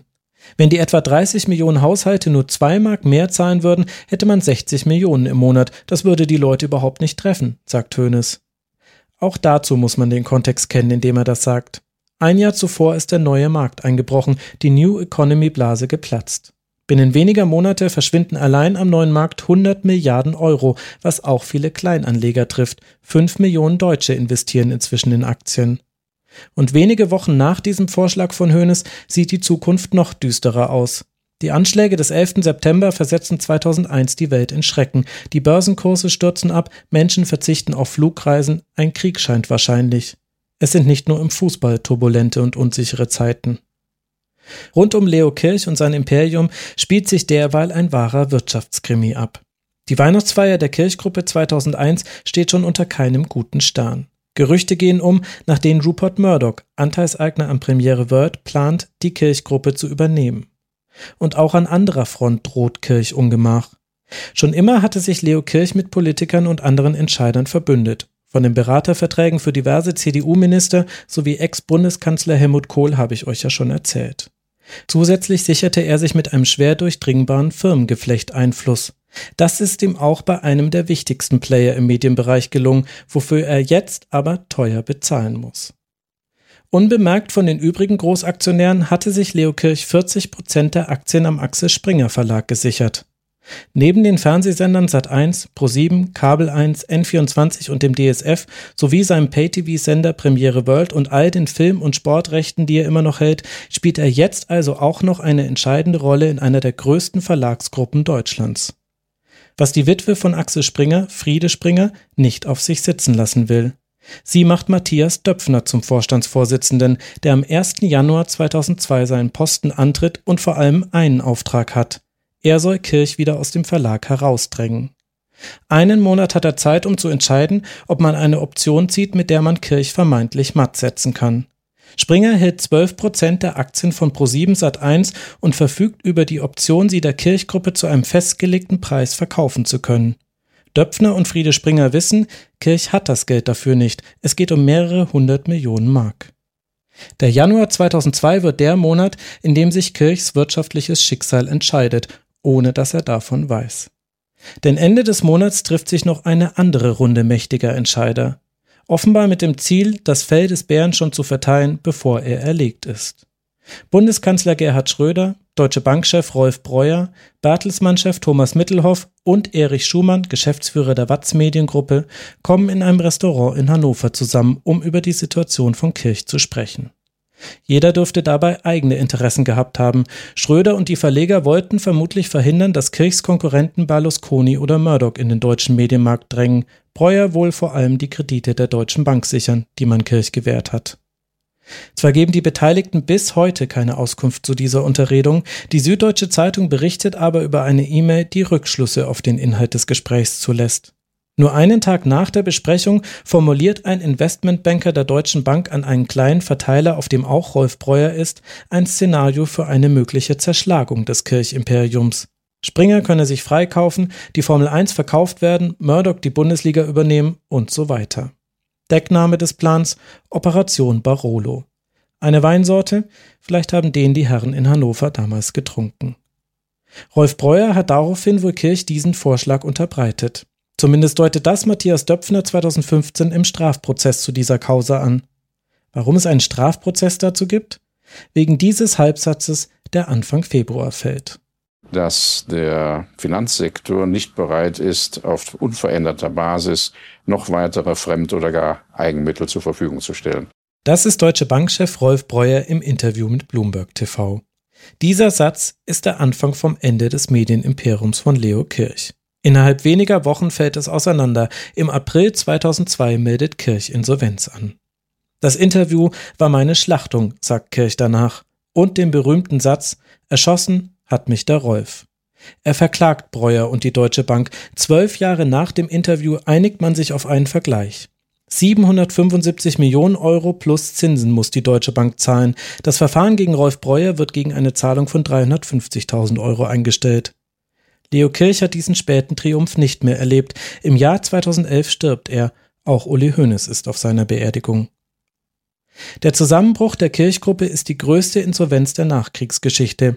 6,5 Milliarden Euro Schulden verteilen sich auf 1500 Gläubiger. Und einer davon ist der deutsche Fußball. Für die laufende Saison warten die Vereine noch auf die letzte Rate in Höhe von fast 200 Millionen Mark. Zwar hat die DFL für den Fall der Fälle einen Rücklagentopf gebildet, aber wie dramatisch die Situation ist, zeigt dieses Zitat.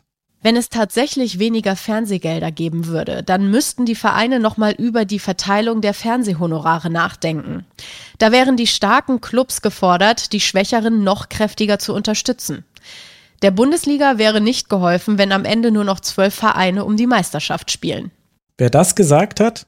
Uli Hoeneß im Gespräch mit der Wirtschaftswoche.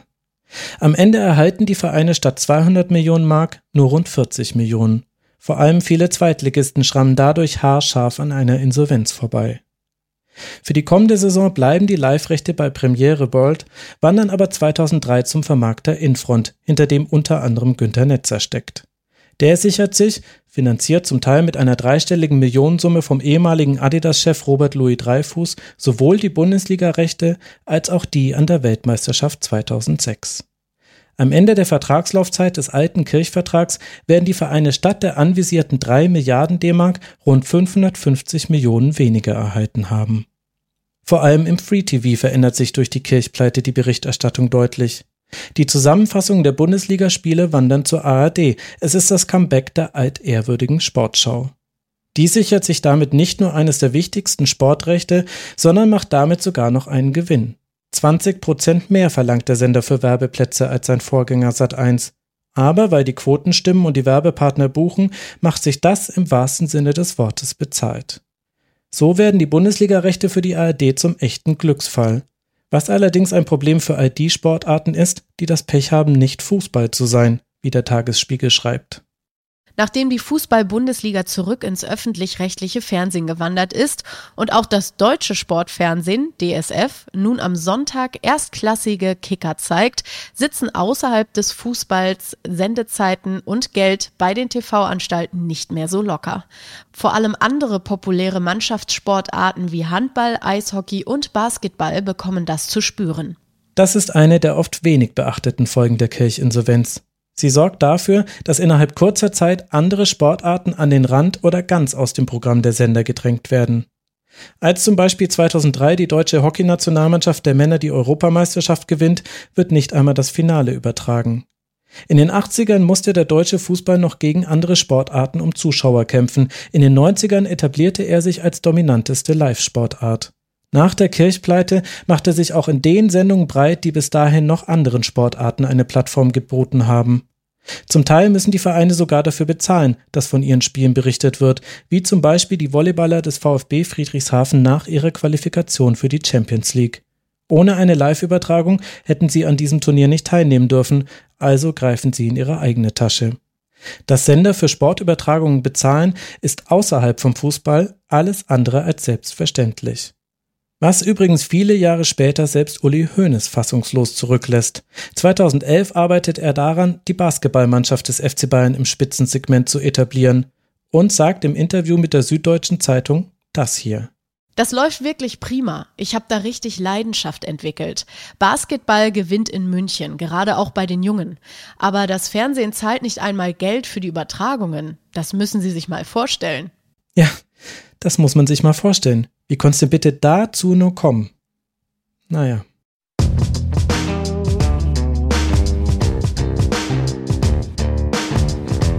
Langsam groovt sich alles ein. Nach dem Aufeinandertreffen mit Hönes im Doppelpass kann ich mich wieder auf das Schreiben der Folgen konzentrieren. Wenn ich ganz ehrlich bin, denke ich dabei anfangs noch manchmal daran, dass sein Sohn den Podcast offenbar hört oder zumindest gehört hat. Das hört erst auf, als ich noch einmal in Ruhe durch die Skripte der ersten drei Folgen blättere. Die sind zu diesem Zeitpunkt ja bereits öffentlich. Irgendwie beruhigt mich das.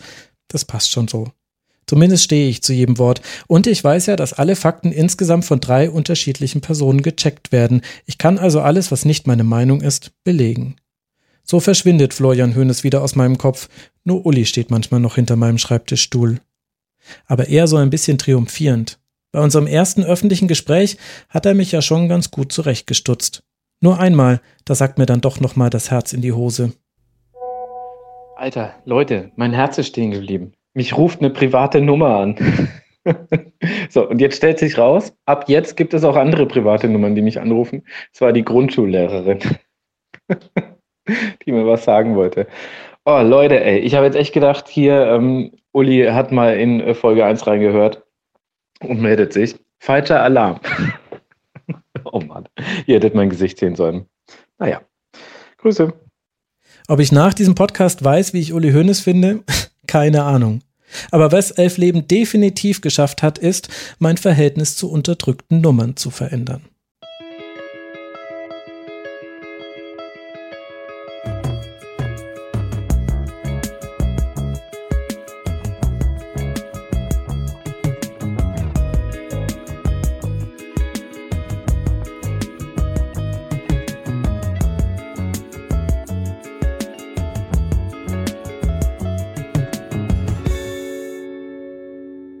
Insolvenz der Kirchgruppe hat den deutschen Fußball ziemlich durchgeschüttelt, aber wie so oft verstecken sich die wirtschaftlichen Verschiebungen im Fußball hinter der Dramatik seiner Spiele.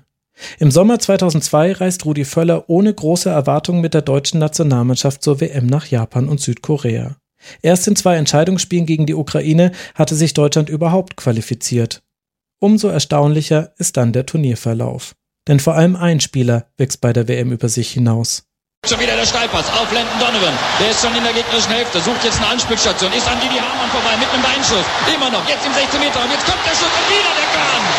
Wieder Olli Kahn mit einer klasse Parade. Jetzt die Möglichkeit für Landon Donovan. Der ist im Strafraum und schon wieder Kahn. So dass die Koreaner jetzt kommen über die rechte Seite. Ein bisschen steil gespielt dieser Ball. Fast auf Höhe der Eckwande, dann aber trotzdem noch gut. Kommt wieder rein in den 16 und sofort der Schuss ist Kahn. Kahn mit einer dieser Zauberparaden. Die dieser Weltmeisterschaft vielleicht unsterblich machen. Nur ein einziges Gegentor kassiert Oliver Kahn in den sechs Spielen bis zum Finale. Bis dann im Endspiel in der 67. Minute gegen Brasilien das passiert. Hamann verliert den Zweikampf gegen Ronaldo. Rivaldo, Rivaldo, ansatzlos, Achtung! Da ist das 1 zu 0. Kahn kann den Ball nur abprallen lassen. Ronaldo macht seinen siebten Treffer. Und die einzige unglückliche Situation im Turnier für den Mann, der die deutsche Mannschaft so weit gebracht hat, für Oliver Kahn. Ausgerechnet Oliver Kahn unterläuft ein Patzer. Bela Reti kommentiert für das ZDF. Die deutsche Mannschaft verliert das Finale mit 0 zu 2, wird nach ihrer Rückkehr am Frankfurter Römer aber so sehr von den Fans gefeiert, dass sich auch Bundestrainer Rudi Völler wundert. Was wäre denn eigentlich passiert, wenn wir gestern gewonnen hätten? Was wäre da passiert?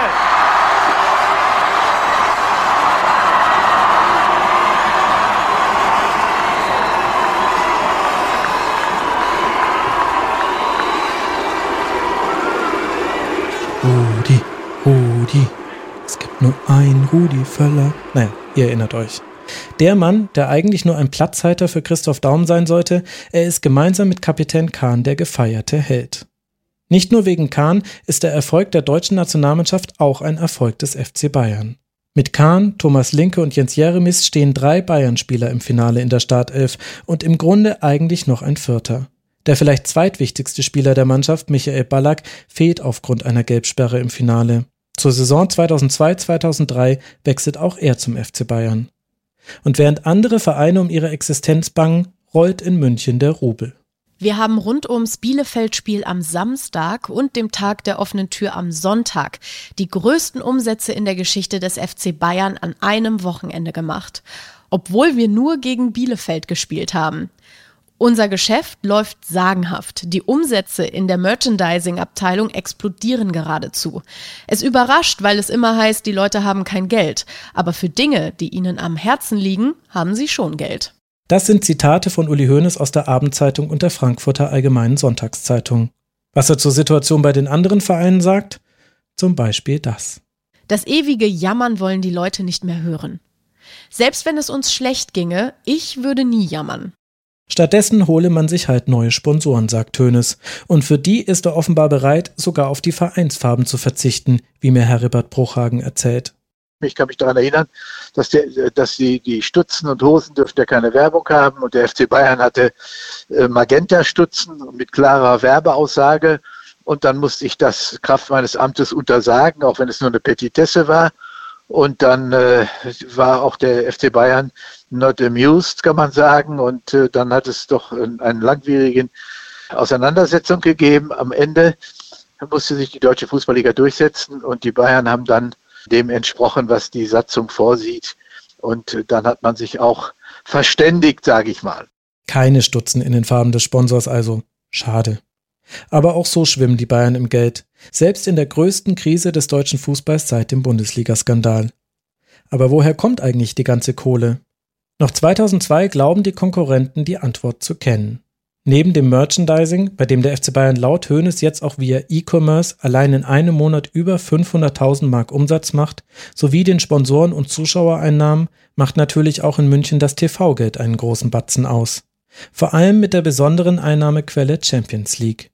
In der Saison des Titelgewinns 2000-2001 haben die Bayern 105 Millionen Mark dort eingenommen, während es durch TV-Geld in der Bundesliga nur 46,5 Millionen waren. Das heißt, eine erfolgreiche Champions League-Saison ist doppelt so viel wert wie eine Meistersaison in der Liga. Ist ja klar, dass im nationalen Vergleich kaum eine Mannschaft da mithalten kann. Bald wird sich aber zeigen, es gibt noch eine Geldquelle. Denn im Herbst 2002 stolpert der Journalist Jörg Schmidt bei einer Recherche über Informationen zum FC Bayern. Heute ist er leitender Redakteur im Investigativteam der Süddeutschen Zeitung, damals war er beim Manager Magazin. Also eigentlich ist es mehr oder weniger Zufall gewesen, dass ich auf diese Kirch- und Bayern-Spur gekommen bin. Ich habe mich eigentlich nämlich interessiert für die Verbindungen zwischen dem Kirchkonzern und Helmut Kohl. Jetzt muss man wissen, 1998 kam die CDU-Spendenaffäre auf. Da gab es den Bundeskanzler Helmut Kohl und der Helmut Kohl, der hatte Spender, die er nicht nennen wollte, die ihm angeblich zwei Millionen, ich glaube damals Mark, gegeben haben. Und eine heiße Spur führte halt zu seinen Verbindungen zu Leo Kirch. Und ähm, ich äh, traf mich also eines Abends mit jemand aus dem damals zerfallenden Kirchkonzern außerhalb von München, so traditionell man sich das vorstellt, äh, zu Haxe und Bier in einem Hinterzimmer und äh, wollte, wie gesagt, ihm eigentlich entlocken, was über die Spendenaffäre und äh, ob es da Gelder geflossen sind. Und er erzählte und erzählte und irgendwie stellte sich raus, nee, da, da kommen wir nicht zusammen und er weiß eigentlich in Wahrheit nicht viel darüber. Und ich war eigentlich schon fast dabei, rauszugehen. Und da sagte er, sagen Sie mal, ähm, würden Sie sich auch für die Bayern interessieren? Und ich sagte, klar, wieso nicht? Sagt ja, es gibt da einen Vertrag, einen Geheimvertrag, der zwischen Kirch und dem FC Bayern abgeschlossen worden ist. Da ging es um einen hohen Millionenbetrag und der ist sicherlich für Sie spannend. Und irgendwann, das muss dann so Ende, ich glaube im Dezember 2002 gewesen sein, bekam ich dann tatsächlich äh, anonym ein kleines Paketchen darin ein 18 Seiten umfassender, ich meine, es waren 18 Seiten, umfassender Vertrag. Anonymes Päckchen, Leo Kirch, FC Bayern, jetzt wird's interessant. In dem ersten Gespräch habe ich gedacht, naja, Geheimvertrag, wo soll der denn drum gehen und was, was, was ist denn da eigentlich der, der Inhalt? Und ich sag mal, beim Lesen ist mir dann eigentlich ist das wirklich wie die Schuppen von den Augen gefallen, ich möchte mal zwei Zeilen daraus vorlesen, die eigentlich so ein bisschen die Präsenz zeigen. Der eine Satz lautet, äh, es geht um den Punkt 6, zentrale Vermarktung. Der FC Bayern München wird sich weiterhin bestmöglich darum bemühen und insoweit auch die anderen Bundesliga-Vereine auf diese einwirken, damit die Vermarktung sämtlicher TV-Verwertungsrechte und der Bildrechte im In- und Ausland an den Spielen der ersten Fußball-Bundesliga auf die Laufzeit des Vertrags auch weiterhin zentral durch den DFB erfolgen. Jetzt muss man wissen, warum das so heikel ist.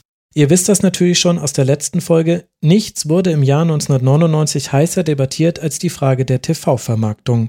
33 Vereine wollten weiter gemeinsam einen TV-Vertrag aushandeln Borussia Dortmund, Bayer Leverkusen und eben der FC Bayern wollten für sich ihren eigenen Vertrag abschließen und damit mutmaßlich mehr Geld verdienen. Die Bayern hätten ungefähr 30 Millionen Mark damals, wenn sie sich selbst vermarktet hätten, mehr bekommen im Jahr. Und dieses Delta, dieses Gap übernimmt jetzt sozusagen Kirch und weist aber gleichzeitig darauf hin, wenn wir das so tun, dann bitteschön sorg du dafür, dass diese zentrale Vermarktung, liebe FC Bayern, auch weiterhin in der Liga betrieben wird oder mach dich, mach dich weiter dafür stark. Das, was Jörg Schmidt da Ende 2002 also in Händen hält, ist allem Anschein nach der Grund für den plötzlichen Stimmungsumschwung des FC Bayern. Sie haben der Zentralvermarktung nicht nur zugestimmt, weil sich die Verteilung des Geldes zu ihren Gunsten verändert hat, sondern auch, weil ihnen die Kirchgruppe dafür Geld versprochen hat, eben die Differenz aus Einzel- und Zentralvermarktung. In der Welt von Leo Kirch ist ein solcher Geheimvertrag alles andere als unüblich, sagt Jörg Schmidt. Kirch hat im Zuge der Landschaftspflege, so muss man das glaube ich sehen, mit sehr vielen Leuten Beraterverträge abgeschlossen, wo man überall fragen kann, hm, Kirch hat nie Geld gezahlt an irgendeiner Stelle und, und sein Atlatus Dieter Hahn, den ich, den ich als, als mein Recht schätze und, und ganz viele Geschichten gesehen habe, wo er wahnsinnig geschickt und trickreich vorgegangen ist, die haben natürlich kein Geld ausgegeben, wenn sie sich nicht irgendwas davon erhofft haben. Sind ja keine Wohltäter gewesen. Und sie haben eine, über Jahre hinweg eine systematische, und das fängt Mitte der 90er Jahre an, eine systematische Landschaftspflege begeben, in ganz viele Bereiche des Sports rein und in die Sportrechte rein. Sie haben Gelder hm, und Beraterverträge abgeschlossen mit solchen mikrokeren Figuren wie Jack Blazer, mit Josef Mifsud, also FIFA-Exco-Leute, die dann auch letztlich hm, für Deutschland stimmen sollten bei der Vergabe der WM 2006 äh, im Jahr 2000. Also die Variante, dass, dass da äh, ordentlich Geld geflossen ist und Beraterverträge gezahlt worden sind, um Meinungen zu kaufen. Das ist in, in jedem Fall so. Und man, man, man muss sehen, dass diese Geschichte Kirch sich ja quasi letztlich fortgesetzt hat. Nach der Kirchpleite haben Leute wie Günter Netzer, die vorher schon in der Firma waren, die Firma äh, Taurus Sport mehr oder weniger übernommen und haben, die hieß dann irgendwann Infront und hat aber im Prinzip genau die gleichen Geschäfte gemacht. Aber warum war Kirch die Zentralvermarktung so wichtig? Das erklärt mir Klaus Ott von der Süddeutschen Zeitung, ein ausgewiesener Kirchexperte. Er hat mit seinen Kollegen zum Beispiel auch als erstes über die Operation Barolo berichtet. Kirch brauchte natürlich für sein Abonnementsfernsehen die Bundesliga und zwar die Bundesliga als Ganzes. Wenn jetzt einzelne Clubs angefangen hätten, sich selbst zu vermarkten, dann hätte das äh, im Fernsehen einen Flickenteppich gegeben. Der eine Club wäre dann bei Kirch gelandet, der andere vielleicht bei Bertelsmann, der dritte bei einem ausländischen Anbieter, der in den deutschen Markt äh, hineindrängt. Und dann hätte Kirch mit seinem Abonnementsfernsehen es wesentlich schwieriger gehabt, die komplette Bundesliga anzubieten.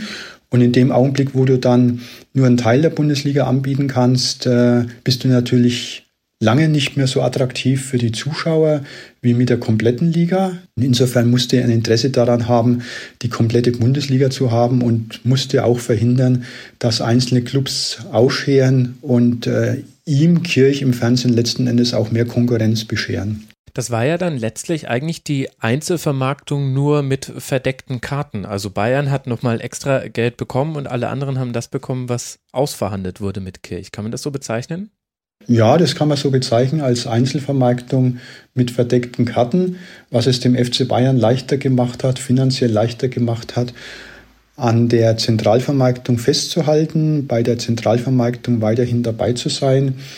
Aber war natürlich jetzt nicht ein Prinzip, wie man das unter Geschäftsleuten äh, ja verfolgen sollte, dass man, äh, also indem man hier mit verdeckten Karten gespielt hat, das hat dann zu Recht auch zu einem großen Aufschrei bei den anderen Bundesliga-Clubs und in der Öffentlichkeit geführt. Denn im Februar 2003 veröffentlicht Jörg Schmidt im Manager-Magazin das Ergebnis seiner Recherchen. Insgesamt 40 Millionen Mark habe der FC Bayern von der Kirchgruppe im Verborgenen erhalten. Überschrift des Artikels Grobes Foulspiel. Ich war total wütend, dass das so äh, abgelaufen ist. Weil es ist wie Kameradendiebstahl.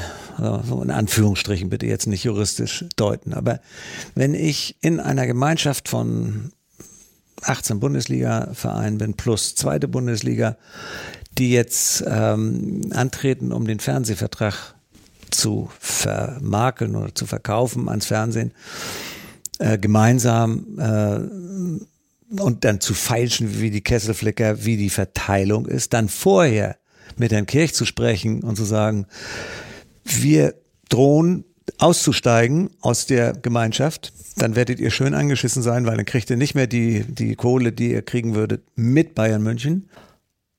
Auch wenn sie nur eine Million gekriegt hätten, wäre es nicht in Ordnung gewesen. Dann hättest du sagen müssen, liebe Vereine der ersten und zweiten Bundesliga, wir halten uns für so wichtig und so großartig, dass wir, bevor wir überhaupt über die Aufteilung des Geldes reden, sagen, wir bekommen mal vorab von Herrn Kirch auf ein ordentliches Konto bitte des FC Bayern München eine Summe Geldes. So. Wenn sie das gesagt hätten, wäre es ein, hätte es einen Riesenaufschrei gegeben bei allen anderen und die hätten nicht mitgemacht, dass sie dann nochmal mehr vom Kuchen abbekommen hätten. Das ist eine Milchmädchenrechnung. Das, da brauche ich kein Abitur für, um das nachzuvollziehen. Und das fand ich unanständig. Willy Lemke ist mit seiner Meinung nicht allein. Die Veröffentlichung des Kirchvertrags bringt die Liga in Aufruhr. Ein Punktabzug steht im Raum. Und HSV-Aufsichtsrat Frank Mackeroth fordert sogar, es müsse über eine Aberkennung des Meistertitels nachgedacht werden. Die Bayern reagieren darauf empört. Das sei ein ganz normaler Vermarktungsvertrag gewesen, sagen sie, was vor allem deshalb interessant ist, weil ihr euch sicher erinnert, wie stolz Hoeneß immer darauf war, im Gegensatz zu fast allen anderen keinen Vermarktungsvertrag abgeschlossen zu haben. Und weil solche Verträge eigentlich dem Verband bzw. der DFL vorgelegt werden sollten. Mit diesen Einwänden halten sich die Bayern aber nicht auf. Franz Beckenbauer droht damit, den FC Bayern in der italienischen Serie A zum Spielbetrieb anzumelden. Dann solle die Bundesliga mal schauen, wie sie ohne die Bayern weitermachen wolle, grantet er. Rummenigge wiederum verweist darauf, der Vertrag mit Kirch sei ja erst nach der entscheidenden Abstimmung zur Zentralvermarktung geschlossen worden. Und Hoeneß sagt, es sei der Wunsch von Kirch gewesen, den Vertrag geheim zu halten. Auf einer Pressekonferenz geht er in die Offensive. Es ist eine Riesensauerei, wenn man so tut, als wenn wir irgendjemandem nur eine Mark weggenommen hätten. Wir haben weder der Liga noch einem anderen Verein Geld weggenommen, nur Herrn Kirch. Der ist der Einzige, der sich beschweren könnte. Hoeneß und Aufsichtsrat Fritz Scherer geben an, Franz Beckenbauer habe die Parteien vor dem Vertragsabschluss an einen Tisch gebracht. Der ist im Kirchsender Premiere ja auch in seiner Funktion als Experte verbunden. Aber selbst wenn es so gewesen wäre, ändert das nichts an einer Tatsache. Dieser Kirchvertrag wirft vor allem auf einen ein schlechtes Licht. Uli Hoeneß. Als Teil der dreiköpfigen Fernsehkommission konnte Uli Hoeneß im Jahr 2000 direkten Einfluss auf die Entscheidung nehmen, an wen der nächste TV-Vertrag geht. Neben ihm haben damals Gerhard Meyer-Vorfelder sowie DFB-Ligadirektor Wilfried Straub mit den Anbietern verhandelt. Nach allem, was man heute weiß, hatten sie keine Kenntnis vom Vertrag der Bayern mit Kirch. Mit drei Interessenten hat die TV-Kommission damals verhandelt, der Kirchgruppe, Tele München sowie der Kinowelt. In der entscheidenden Sitzung hätten sich sowohl Uli Hoeneß als auch Meyer Vorfelder für das Angebot von Kirch eingesetzt und das obwohl es 150 Millionen D-Mark niedriger war als das von Tele München. Ein Ligakonkurrent der Bayern lässt im Frühjahr 2003 ein Rechtsgutachten der renommierten Kanzlei Lovis erarbeiten. Laut diesem Gutachten gab es im Geheimvertrag der Bayern neben der Zentralvermarktung noch eine Voraussetzung dafür, dass Geld an den FC Bayern fließt. Die TV-Rechte müssten an ein Unternehmen vergeben werden, an dem die Kirchgruppe mindestens mit 50 Prozent beteiligt ist. Hm. Er hat ja auch mal sich damit verteidigt und hat gesagt, ich möchte denjenigen sehen, der diesen Vertrag nicht unterschrieben hätte, welcher Manager. Also das war natürlich ein echtes Bonbon und ein echtes Zuckerl. Und trotzdem muss man sagen, ich finde sein Verhalten äußerst problematisch. Ich würde in dem Fall diesem Lovels-Gutachten, was äh, damals erstellt worden ist für einen der Liga-Kontrahenten, durchaus zustimmen. Er war in den maßgeblichen Sitzungen dabei und ich zitiere nochmal, er hat in mehreren Wortbeiträgen, die im Ergebnisprotokoll festgehalten sind, für die Annahme des Kirchsangebots sich ausgesprochen. Ich sag mal, wenn ich im Hinterkopf habe, dass es einen solchen Vertrag gibt, dann halte ich einfach die Klappe. Also dann kann ich mich da nicht noch sozusagen einbringen und kann mich für die Vermarktung stark machen. Und das ist ja genau das, was in dem Vertrag drinsteht. Zentrale Vermarktung, Punkt 7.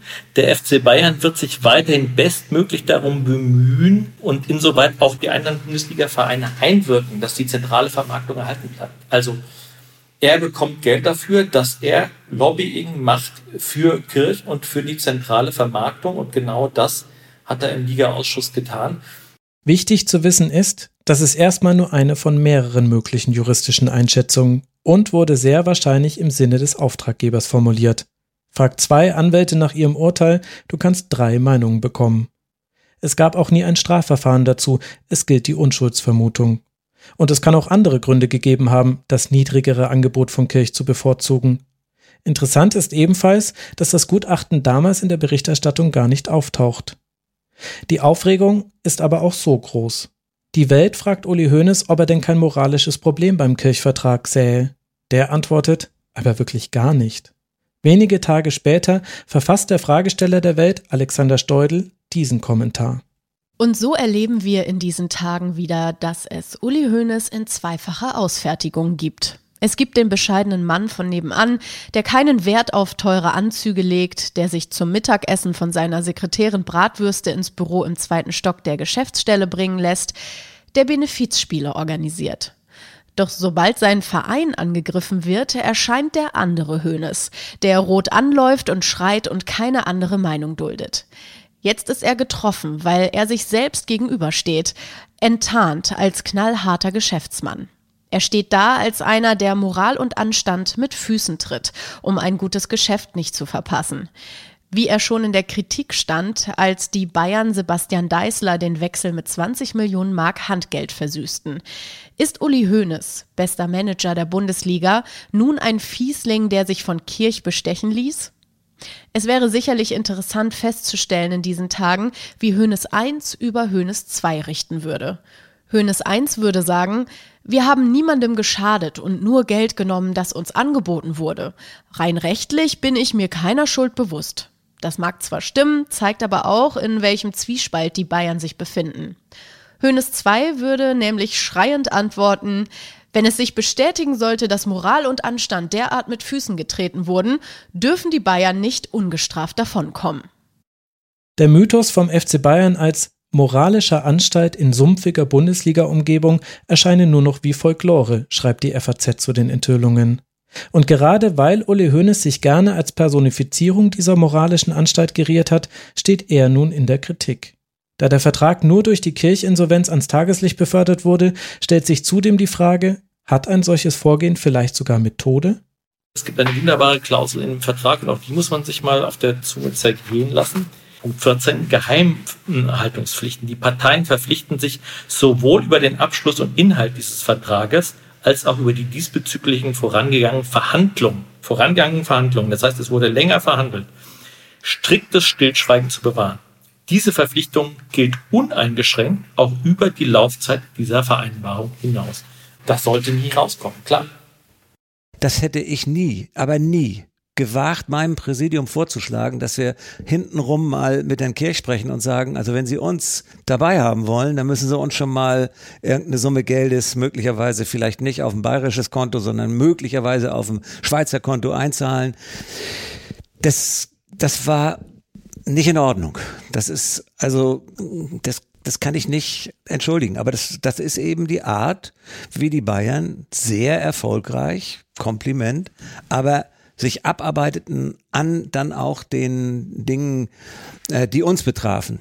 Denn anschließend haben die Bayern ja nicht gesagt, na, wir haben schon unsere Millionen irgendwo, sondern die Bayern haben gesagt, jetzt wollen wir aber das meiste haben. So wie sie jedes Mal sagen, wir sind die Aushängeschilder äh, der, der Bundesliga und wir müssen vorne vorweggehen, wir sind die Lokomotive und deshalb müssen wir mehr Geld haben als der Aufsteiger das ist ein Zeichen dafür, dass Uli schon den FC Bayern in einer exponierten Stellung sah und auch ein Sonderrecht für sich eingefordert hatte.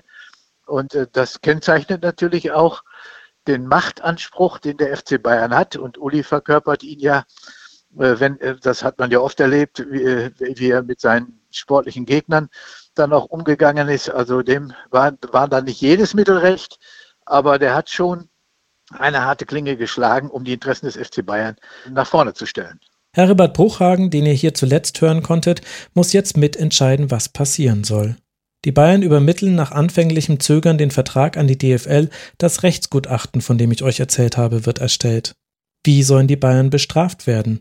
Die Bayern haben immer gesagt, sie hätten keinen Wettbewerbsvorteil daraus gezogen. Jetzt muss man aber auf der anderen Seite wissen, das war damals echt Geld. Also für 25 Millionen haben in dem Jahr, in dem der Vertrag abgeschlossen worden ist, die Bayern Ceroberto, Ballack und damals den aufstrebenden äh, Deißler gekauft von Hertha. Also die haben damals auch mit Hilfe dieses Geldes richtig fett einkaufen können.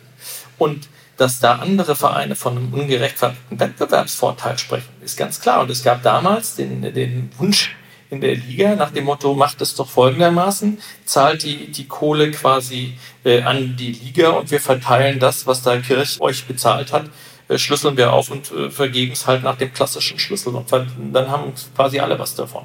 Innerhalb weniger Wochen nimmt die Sache richtig Fahrt auf. Es wird diskutiert, ob die DFL überhaupt eine rechtliche Grundlage für eine Bestrafung hat. Und warum eigentlich niemandem die Sondereinnahmen des FC Bayern aufgefallen sind, die ja in den der DFL vorgelegten Zahlen zu sehen waren. Der Geschäftsführer der Agentur, die für Tele München arbeitet, also ein Konkurrent von Kirch, meldet sich zu Wort. Nach seinen Informationen habe es insgesamt 152 Beraterverträge von Kirch gegeben. Die von den Bayern kassierten 42 Millionen Mark seien nur die Spitze des Eisbergs. Auch der Stern berichtet, es könnten noch mindestens zwei weitere ranghohe Funktionäre des deutschen Fußballs Verbindungen zu Kirch gehabt haben und zitiert einen anonymen Insider. Es sei nur noch eine Frage der Zeit, bis endlich alle Sauereien von Kirch und deutschen Fußballmachern ans Tageslicht kämen. Schließlich schaltet sich auch noch die EU-Kommission ein. Die hatte der Bundesliga ja für die Zentralvermarktung eine Ausnahme vom Kartellrecht zugestanden. EU-Wettbewerbskommissar Mario Monti lässt sich von den Bayern den Geheimvertrag vorlegen. Es droht eine Aufhebung der Ausnahme und damit die zwangsweise Einführung der Einzelvermarktung. Die Überschrift des Kickers dazu: Wackelt nun die ganze Bundesliga? Und dann passiert etwas, das wir schon kennen. Das Interessante, für mich so Interessante an dieser ganzen Geschichte ist, es gab ein ganz kurzes Aufflammen, es gab eine ganz große Empörung, es ging äh, bis zur Frage, also es hat sich jeder aus der Liga geäußert und jeder fühlte sich verarscht und jeder sagte, was ich, wir müssen den Bayern den Titel aberkennen und wir müssen die Bayern, die müssen zurück in die dritte Liga und so und plötzlich war Ruhe. Nach zwei Monaten war totale Ruhe, man hat das alles nicht mehr gehört. Dieses Lovels-Gutachten ist meines Wissens nach nie öffentlich geworden im Anschluss. Ähm, und, und, und das ganze Thema war von heute auf morgen tot. Nicht einmal zwei Monate nach dem Artikel von Jörg Schmidt im Manager-Magazin kommt es zu einer Einigung zwischen der DFL und den Bayern. Etwa 40 Millionen Mark haben sie aus dem Deal mit Kirch erhalten. Jetzt zahlen sie fast 6 Millionen Mark Strafe. Etwa eine Million spenden sie an einen karitativen Zweck, der Rest geht an die Liga.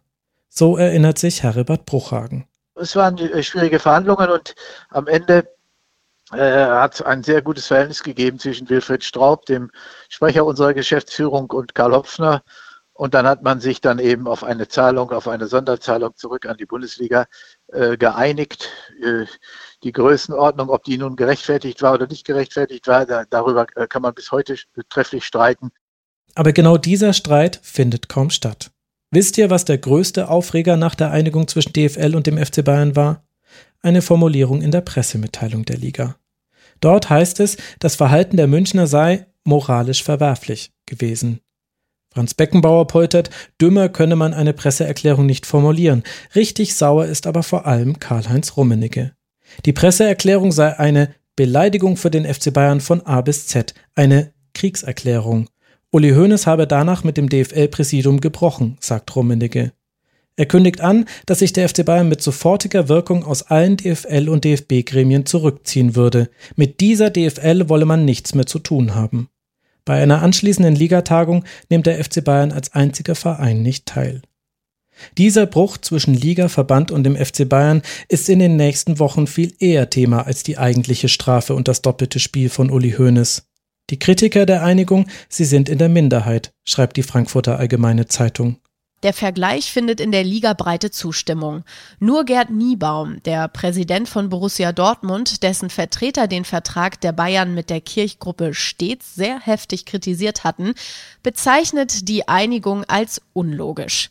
Denn entweder hätte der Club gegen die Statuten verstoßen, dann ist die Summe von drei Millionen Euro nicht zu erklären, denn sie haben 20 Millionen Euro bekommen.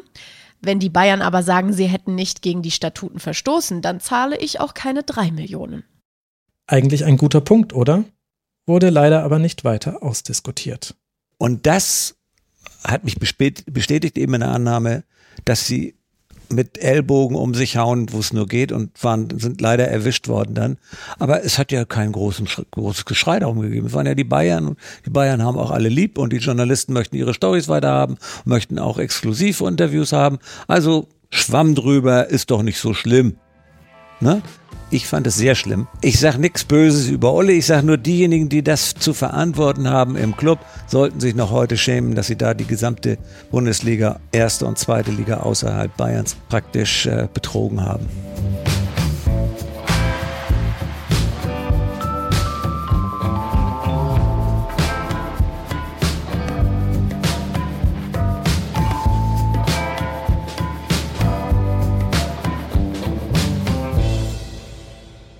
Vielleicht ist die Saison 2002-2003, in der auch der Kirchvertrag aufgedeckt wird, das perfekte Beispiel dafür, wie sich der FC Bayern verändert hat. Nicht nur wirtschaftlich, sondern auch sportlich. In der Liga wird Bayern am 30. Spieltag Meister, so früh wie zuletzt vor 30 Jahren. Und den DFB-Pokal gewinnen die Münchner auch. Am Ende der Saison steht also ein Double in der sportlichen Bilanz. Was bei anderen Vereinen zu Euphorie geführt hätte, reißt Uli Hoeneß aber kaum vom Hocker. Blass sei das Gesicht der Mannschaft gewesen. Nächste Saison müsse man eben wieder voll angreifen, sagte der SZ. Und gegenüber dem Magazin Kapital gibt er Einblick in die Finanzen der Bayern. Obwohl der Verein zwei von drei möglichen Titeln gewonnen hat und das Merchandising entgegen aller Erwartungen so gut läuft, schließt er die Saison nur mit einem kleinen Gewinn von etwa 500.000 Euro ab. Das liegt nicht nur an der kleinen Strafe wegen des Kirchvertrags, sondern vor allem an einem anderen Fakt. Zur zunehmend wichtigsten Einnahmequelle wird für den FC Bayern die Champions League. Und dort ist man in dieser Saison schon in der Gruppenphase ausgeschieden. Auch finanziell ist die Champions League inzwischen eine Liga für sich. Ihre Erlöse haben sich von 215 Millionen Euro in der Saison 98-99 auf 680 Millionen fünf Jahre später mehr als verdreifacht. Und die größten Vereine Europas haben dafür gesorgt, an der Steigerung beteiligt zu werden. 14 davon schließen sich im Jahr 2000 zusammen zur sogenannten G14. Allein die Ähnlichkeit zur politischen G8 zeigt die Bedeutung, die man sich selbst gibt. Die G14 ist eine geschlossene Gesellschaft, die Vereine entscheiden selbst, wer Mitglied wird. Bei ihrer Gründung sind aus Deutschland nur der FC Bayern und Borussia Dortmund dabei. Mit der G14 können die erfolgreichsten europäischen Vereine den Verbänden UEFA und FIFA geschlossen gegenübertreten und Themen wie den Wettbewerbsmodus und die Geldverteilung zu ihrem Vorteil beeinflussen. Für die Bundesliga gibt er selbst Uli Hoeneß zu, wie brutal die Schere zwischen den kleinen und den großen Vereinen auseinandergegangen sei. Dasselbe müsste man eigentlich für die Champions League festhalten. Denn es sind die immer gleichen Clubs, die dort um die Titel spielen. Von der Gründung der Champions League bis in die Saison 2002-2003 kommt nur ein einziger Teilnehmer eines Champions League-Finals nicht aus den Reihen der G14. Bayer Leverkusen 2002. Und die werden dann prompt bei einer Erweiterung der G14 auf 18 Vereine mit aufgenommen. Der größte Geldtopf sitzt für die Bayern in den 2000ern also nicht in Deutschland, sondern in der Champions League.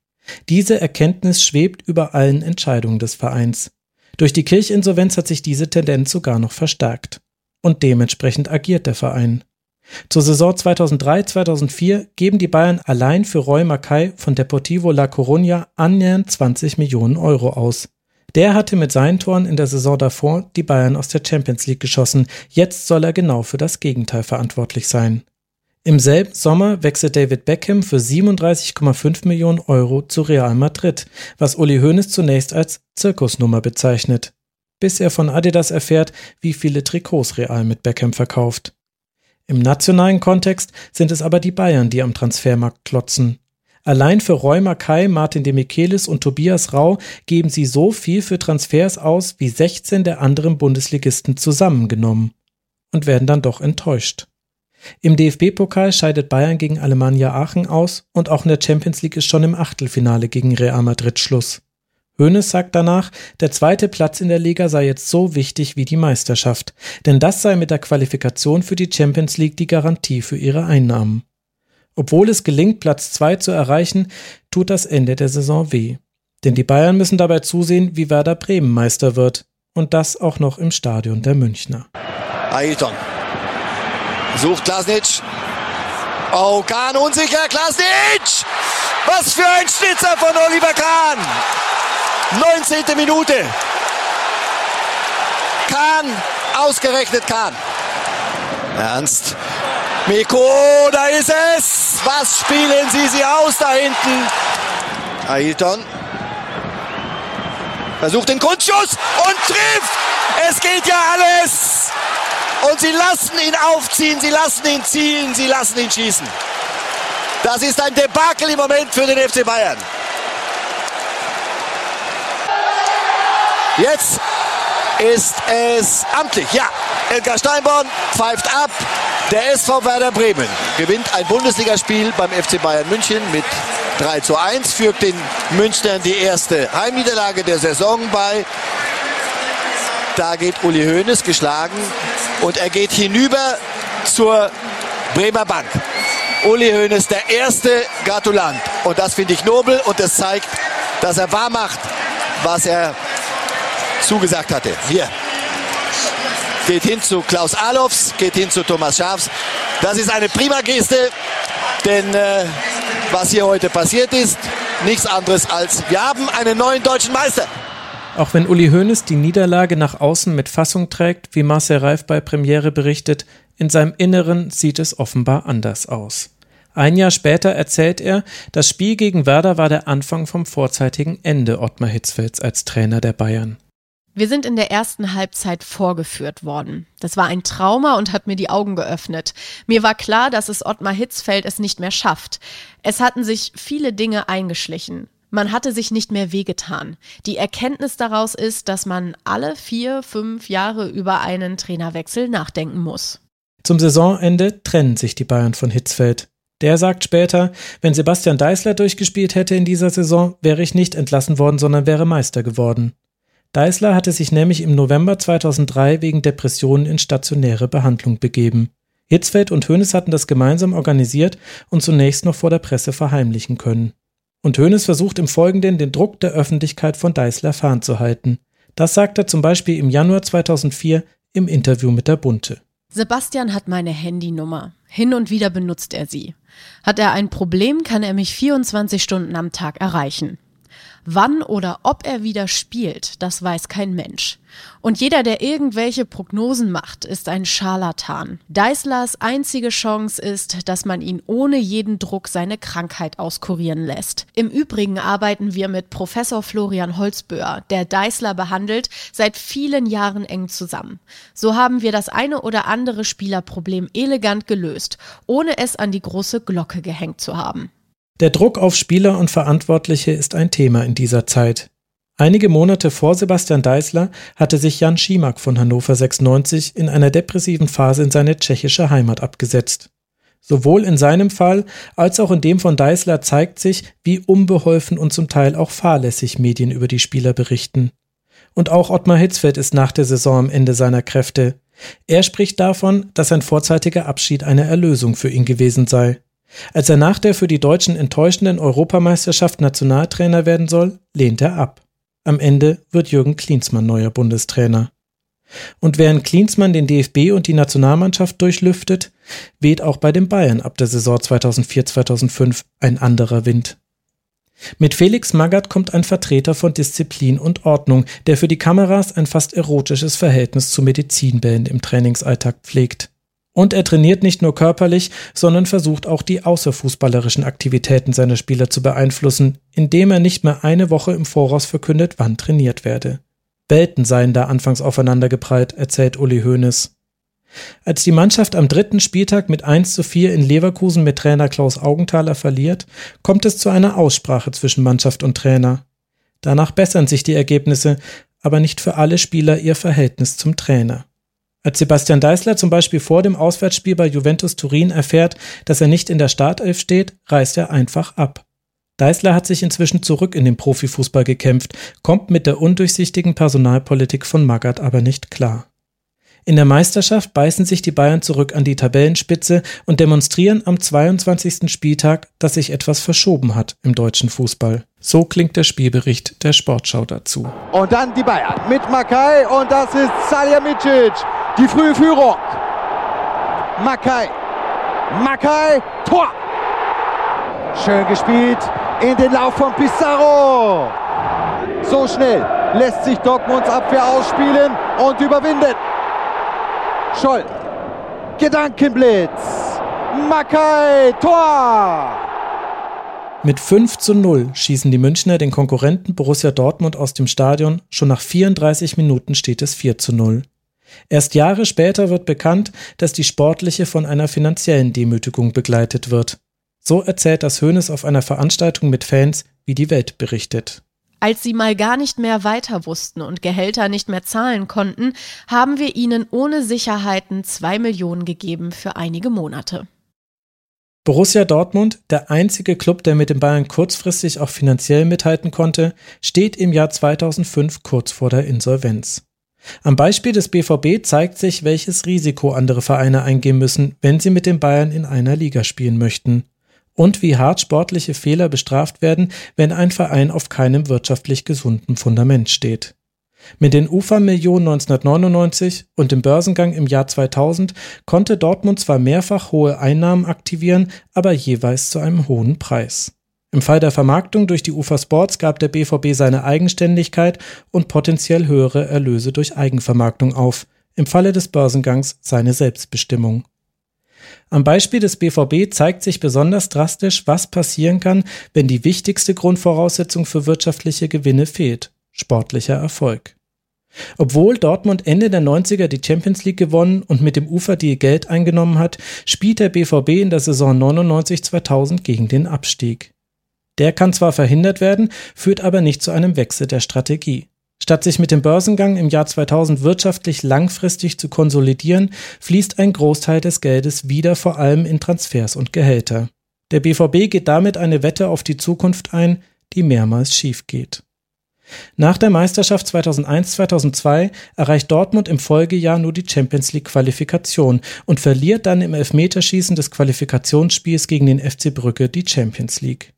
Schon Ende 2003 wird erst durch Medienberichte und anschließend den Halbjahresbericht des BVB bekannt, wie groß die finanzielle Lücke jetzt bereits ist. Allein im zweiten Halbjahr hat der BVB über 29 Millionen Euro Verlust gemacht. Alles am Verein ist auf Einnahmen aus der Champions League ausgerichtet. Zusätzlich leistet sich Dortmund ein Experiment namens Goal.de, eine eigene Sportbekleidungsmarke. Das Verpassen der Champions League in dieser Saison ist aber kein Ausrutscher, sondern Vorbote eines noch größeren Unglücks. Denn am Ende der Saison 2003-2004 liegen gleich fünf Mannschaften vor dem BVB in der Tabelle. Was bedeutet, nicht einmal die Teilnahme am UEFA Cup ist sicher. Dortmund muss sich über den UI Cup qualifizieren und verliert nach einem 1 0 Sieg im Hinspiel das Rückspiel zu Hause mit 1 2 gegen den KRC Genk, für den Igor de Camargo beide Tore erzielt. Der BVB spielt international in dieser Saison also überhaupt keine Rolle, was innerhalb weniger Monate zu einer dramatischen Situation führt. Mit Florian Homm kauft sich ein Investor größere Aktienpakete und mischt sich in die Geschäftsführung ein. Homm ist bisher nicht als Fußballfreund aufgefallen und wählt laut einem Zitat in der FAZ seine Investments so aus. Zitat Man schaut, wo es brennt und wo Renditen zwischen 20 und 50 Prozent zu machen sind. Und beim BVB brennt es inzwischen lichterloh. Im Oktober 2004 liegen die Schulden bei fast 120 Millionen Euro, weitere Zahlungsverpflichtungen bei über 350 Millionen Euro. Und während der FC Bayern das durch die AG-Gründung und den Einstieg von Adidas gewonnene Geld ins Stadion gesteckt hat, stellt sich das inzwischen beim BVB anders dar. Auch Borussia Dortmund hatte nach dem Börsengang seine Anteile an der Westfalenstadion GmbH erhöht, allerdings schon bald danach wieder zurückverkauft. Dortmund hat europaweit den höchsten Zuschauerschnitt. Bisher dachte man, das wäre das wirtschaftliche Rückgrat des Vereins. Jetzt stellt sich heraus, ein Großteil der Zuschauereinnahmen bleibt nicht beim BVB hängen. Dortmund steht kurz vor dem Kollaps. Erst als im März 2005 die Gläubiger einem Sanierungsplan zustimmen, ist der BVB vorläufig gerettet. Einer der größten Rivalen der Bayern hat sich verhoben. Wie dramatisch die Situation war, verdeutlicht eine Anekdote, die Investor Florian Homm später erzählt. Dortmund habe sogar seinen Namen BVB als Sicherheit für einen Kredit über 20 Millionen Euro hinterlegt. Auch der zweite große Rivale der Bayern schrumpft Anfang der 2000er zusammen. Nach dem Vizetriple 2001-2002 investiert Bayer Leverkusen viel Geld in Spieler wie Franza, Schimak, Birovka und Juan, unter anderem weil man die zu Bayern wechselnden Seroberto und Michael Ballack ersetzen muss. Es folgt eine Saison des Grauens. Noch am 32. Spieltag liegt Leverkusen auf einem Abstiegsplatz. Mit größter Mühe rettet Klaus Augenthaler als dritter Trainer in dieser Saison die Leverkusener vor dem Gang in Liga 2 womit auch die Zeit größerer Investitionen abrupt endet. Zur Saison 2003-2004 gibt Leverkusen 300.000 Euro, für die Saison 2004-2005 knapp 4 Millionen Euro aus, während man gleichzeitig mit Lucio wieder einen Spieler an Bayern abgeben muss. Und was ist mit Werder Bremen, die 2004 nicht nur Meister, sondern auch Pokalsieger werden und das ja zum Teil auch noch vor den Augen der Bayern? Die verlieren zur ersten Saison nach dem Double sowohl ihren Torschützenkönig Ailton als auch ihren Abwehrchef Mladen Kristajic an Schalke 04 und das auch noch ablösefrei. Werder landet als amtierender Meister am Ende mit 18 Punkten Rückstand auf Rang 3 der Tabelle. Und das mit Werderkraft verstärkte Schalke kann zwar mit einem Sieg gegen Bayern am 25. Spieltag an die Tabellenspitze klettern, gibt den ersten Tabellenplatz aber direkt im nächsten Spiel gegen Mainz 05 wieder her. Am Ende der Saison 2004-2005 haben auch die Schalker 14 Punkte Rückstand auf dem Meister Bayern und verlieren zusätzlich noch das DFB-Pokalfinale gegen die Münchner. Bayern holt also schon wieder ein Double aus Meisterschaft und DFB-Pokalsieg. In den ersten 36 Jahren der Bundesliga hatte es das nur dreimal gegeben. Zweimal vom FC Bayern, einmal vom ersten FC Köln. Jetzt haben allein die Bayern zum dritten Mal innerhalb von fünf Jahren beide Titel geholt. Und auch in der Champions League spielt Bayern nicht schlecht. Zwar scheiden die Münchner gegen den vom russischen Investor Roman Abramowitsch gekauften FC Chelsea aus, aber haben bei zwei Gegentreffern Pech, dass Lucio einen Fernschuss unhaltbar abfälscht. Und dass die UEFA nicht herausfindet, dass sich Chelsea-Trainer José Mourinho, um seiner Mannschaft zu helfen, trotz eines Stadionverbots in die Kabine schmuggelt und sie versteckt in einem Wäschekorb nach dem Spiel wieder verlässt. Nach dem Ausscheiden zeigt sich in einem Interview mit der FAZ, wie sich die Ansprüche von Hoeneß verschoben haben. Wenn ich sage, wir wollen im nächsten oder übernächsten Jahr die Champions League gewinnen, ist das fast arrogant. Wir sind zufrieden, wenn wir uns verlässlich zu den fünf, sechs besten Mannschaften in Europa zählen und alle drei, vier Jahre um den europäischen Meisterpokal mitspielen können.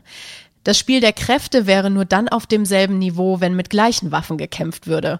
Aber so, wir machen einen Schritt, der Herr Abramowitsch macht zwei. Abramowitsch kauft den Erfolg. So ein Spiel ohne Grenzen hasse ich. Mich hat nach unserem unglücklichen Ausscheiden gegen Chelsea in der Champions League sehr geärgert, dass hier und da geschrieben wurde, dass der FC Bayern endlich Schulden machen müsse, um in Europa noch mitzuhalten. Wer so etwas fordert, hat nicht begriffen, um was es geht. Ich will nicht auf Teufel komm raus Champions League Sieger werden. Die Maxime kann nur sein, sportlicher Erfolg basierend auf wirtschaftlicher Vernunft. Sportlicher Erfolg basierend auf wirtschaftlicher Vernunft. So möchte Uli Hoeneß, dass der FC Bayern gesehen wird. Und gerade weil sich die Konkurrenten einer nach dem anderen verheben, klappt das meiner Meinung nach auch. Die Bayern sind das Gegenbeispiel, und zwar das einzige, das auch im Spitzenfußball funktioniert. Nirgendwo im deutschen Fußball ist außerdem der Blick in die Zukunft so vielversprechend. So findet das vielleicht wichtigste Spiel der Saison am 33. Spieltag gegen den 1. FC Nürnberg statt. Zwar sind die Bayern da schon lange Meister, aber es ist das letzte Spiel im Olympiastadion. Gegen den 1. FC Nürnberg gewinnen die Münchner mit 6 zu 3. Die letzten beiden Münchner Treffer im alten Stadion macht ein Mann der Zukunft, Sebastian Deißler. Wenige Wochen später wird die Allianz Arena eröffnet. Das Olympiastadion wurde als Fußballstadion nie in die Reihe der großen Arenen. Nou Camp, Bernabeu, Old Trafford, Giuseppe Meazza eingereiht. Die Allianz Arena aber wird in die Phalanx der großen Stadien einbrechen. Welch ein Kraftakt mit diesem Stadionbau verbunden war, sehen viele Leute gar nicht. Wir hatten um Weihnachten herum Sorge, dass wir aus diesem Jahr mit einem Minus von 10, 15 Millionen Euro herausgehen würden. Jetzt haben wir aus dem Minus Minus Gott sei Dank wieder ein Plus zwischen 5 und 10 Millionen gemacht. Das sagt Hönes der FAZ. Bei den Bayern verwandeln sich Verluste in Gewinne. Aber nicht von Zauberhand oder nur weil man Titel holt. Von den Magenta-Stutzen bis zum Kirchgeheimvertrag, wo es nur geht, versucht der Verein seine Einnahmen zu optimieren. Auch deshalb kann er im nationalen Rahmen das Spiel mitspielen, das eigentlich nur in anderen Ligen gespielt wird es war natürlich auch eine andere Zeit. Es war, es war ein bisschen Wildwest. Die Gelder gingen hoch, die Spielergehälter gingen hoch. Es gab Ligen, die plötzlich viel mehr Geld hatten als, als die Bundesliga, äh, die äh, Spieler einkaufen konnten. Für den FC Bayern war es zu der Zeitpunkt, wurde es auch schwieriger, gute Spieler aus dem Ausland zu holen, weil man einfach nicht die Summen mitgehen konnte. Es gab diesen wunderbaren Fall Pizarro. Also es wurde sozusagen plötzlich alles, alles viel größer, alles viel wilder. Und, und, und ich glaube, in diesem Umfeld dieser, dieser aufsteigenden Millionenprasserei, die es vier, fünf, sechs Jahre vorher so noch nicht gegeben hat, muss man das, glaube ich, auch alles sehen. Was den FC Bayern in dieser Zeit auszeichnet, ist nicht sein wirtschaftlicher und sportlicher Erfolg per se, sondern die Art und Weise, wie man ihn nach außen präsentiert. Die Bayern wollen nicht als einer der Draufgänger im Wilden Westen gesehen werden, sondern als friedlicher Cowboy, der ohne einen einzigen Schuss abzugeben seine Herde zusammenhält. Aber wenn jemand behauptet, auch in ihrem Revolver würden Patronen fehlen, streiten sie das so lange ab, bis alle sehen, dass der Colt sogar noch raucht. Ab dann war die Verwendung der Kugel nur Notwehr. Uli Hoeneß steht für diese Strategie wie kein zweiter. Denn er ist es doch, der den FC Bayern aus dem Schuldental bis an die Spitze geführt hat, der mit immer neuen Einfällen noch dort Einnahmen erzielt hat, wo andere das Schürfen längst aufgegeben haben. Und der all das nicht aus Selbstzweck, sondern aus Überzeugung tut, weil es ihm schon in Ulm von seinen Eltern vorgelebt wurde und weil er anders sein will als all die Schuldenvereine. Uli Hoeneß will etwas hinterlassen. Das neue Stadion und das viel zitierte Festgeldkonto, sie sind sein Erbe. Ein Erbe aus Steinen und Scheinen. Sportlicher Erfolg basierend auf wirtschaftlicher Vernunft. Packen wir noch Zaubertricks hinter dem Vorhang dazu und das Bild ist stimmig, oder? Nicht ganz. Denn nicht nur gegenüber dem Bundesligisten spielt Uli Hoeneß zeitweise ein doppeltes Spiel, auch gegenüber der Öffentlichkeit. Der Prediger der wirtschaftlichen Vernunft, er macht privat allein im Jahr 2004 mit Devisenspekulationen Verluste von mehr als 17 Millionen Euro und im Jahr darauf einen Gewinn von fast 87 Millionen Euro. Das ist mehr als alle Bundesligisten zusammengenommen in der Saison 2004-2005 für neue Spieler im Saldo ausgegeben haben, inklusive der Bayern. Vermutlich weiß nur Hoeneß davon. Warum hört er nicht auf? Mit dem Spekulieren, mit dem Betonen seiner Rolle als solidem Kaufmann und auch nicht als Manager, obwohl er es doch so vehement angekündigt hat. Nicht auf alle Fragen wird es in der nächsten Folge Antworten geben, aber auf ein paar. Ach so, und Uli Hoeneß und ich treffen uns nochmal, ohne dass wir beide das geplant hätten. True Story. Nächstes Mal bei.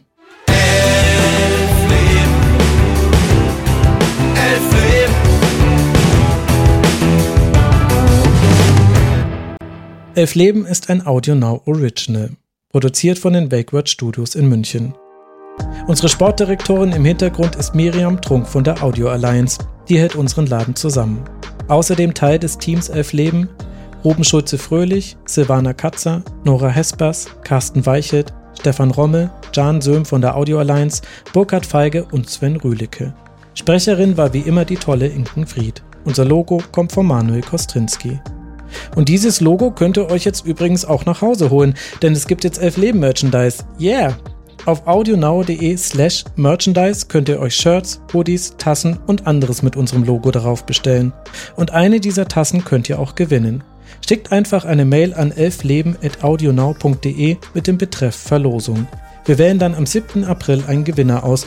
Genauere Teilnahmebedingungen findet ihr auf elfleben.de. Vielen Dank für eure Geduld und euer Feedback zur letzten Folge. Ich werde weiter auf Twitter Einblicke in die Produktion von Elf Leben geben. Ich heiße dort Genetzer. Herzlichen Dank natürlich auch an alle Gesprächspartnerinnen und Partner, die in dieser Folge vorgekommen sind. Das waren Herbert Bruchhagen, Lydia Dietrich, Willi Lemke, Klaus Ott und Jörg Schmidt. Die nächste Folge wird dann wieder an einem Mittwoch erscheinen. Wir hoffen möglichst bald. Bis dahin, passt gut auf euch auf, bleibt gesund und haltet immer gut Abstand. Die Distanz, die Willy Lemke und Uli Hoeneß nach Bekanntwerden des Kirchvertrags zueinander hatten, ist ein guter Maßstab. Da seid ihr sicher. Wir hören uns dann in der nächsten Folge von Elf Leben. Bis dann, macht's gut.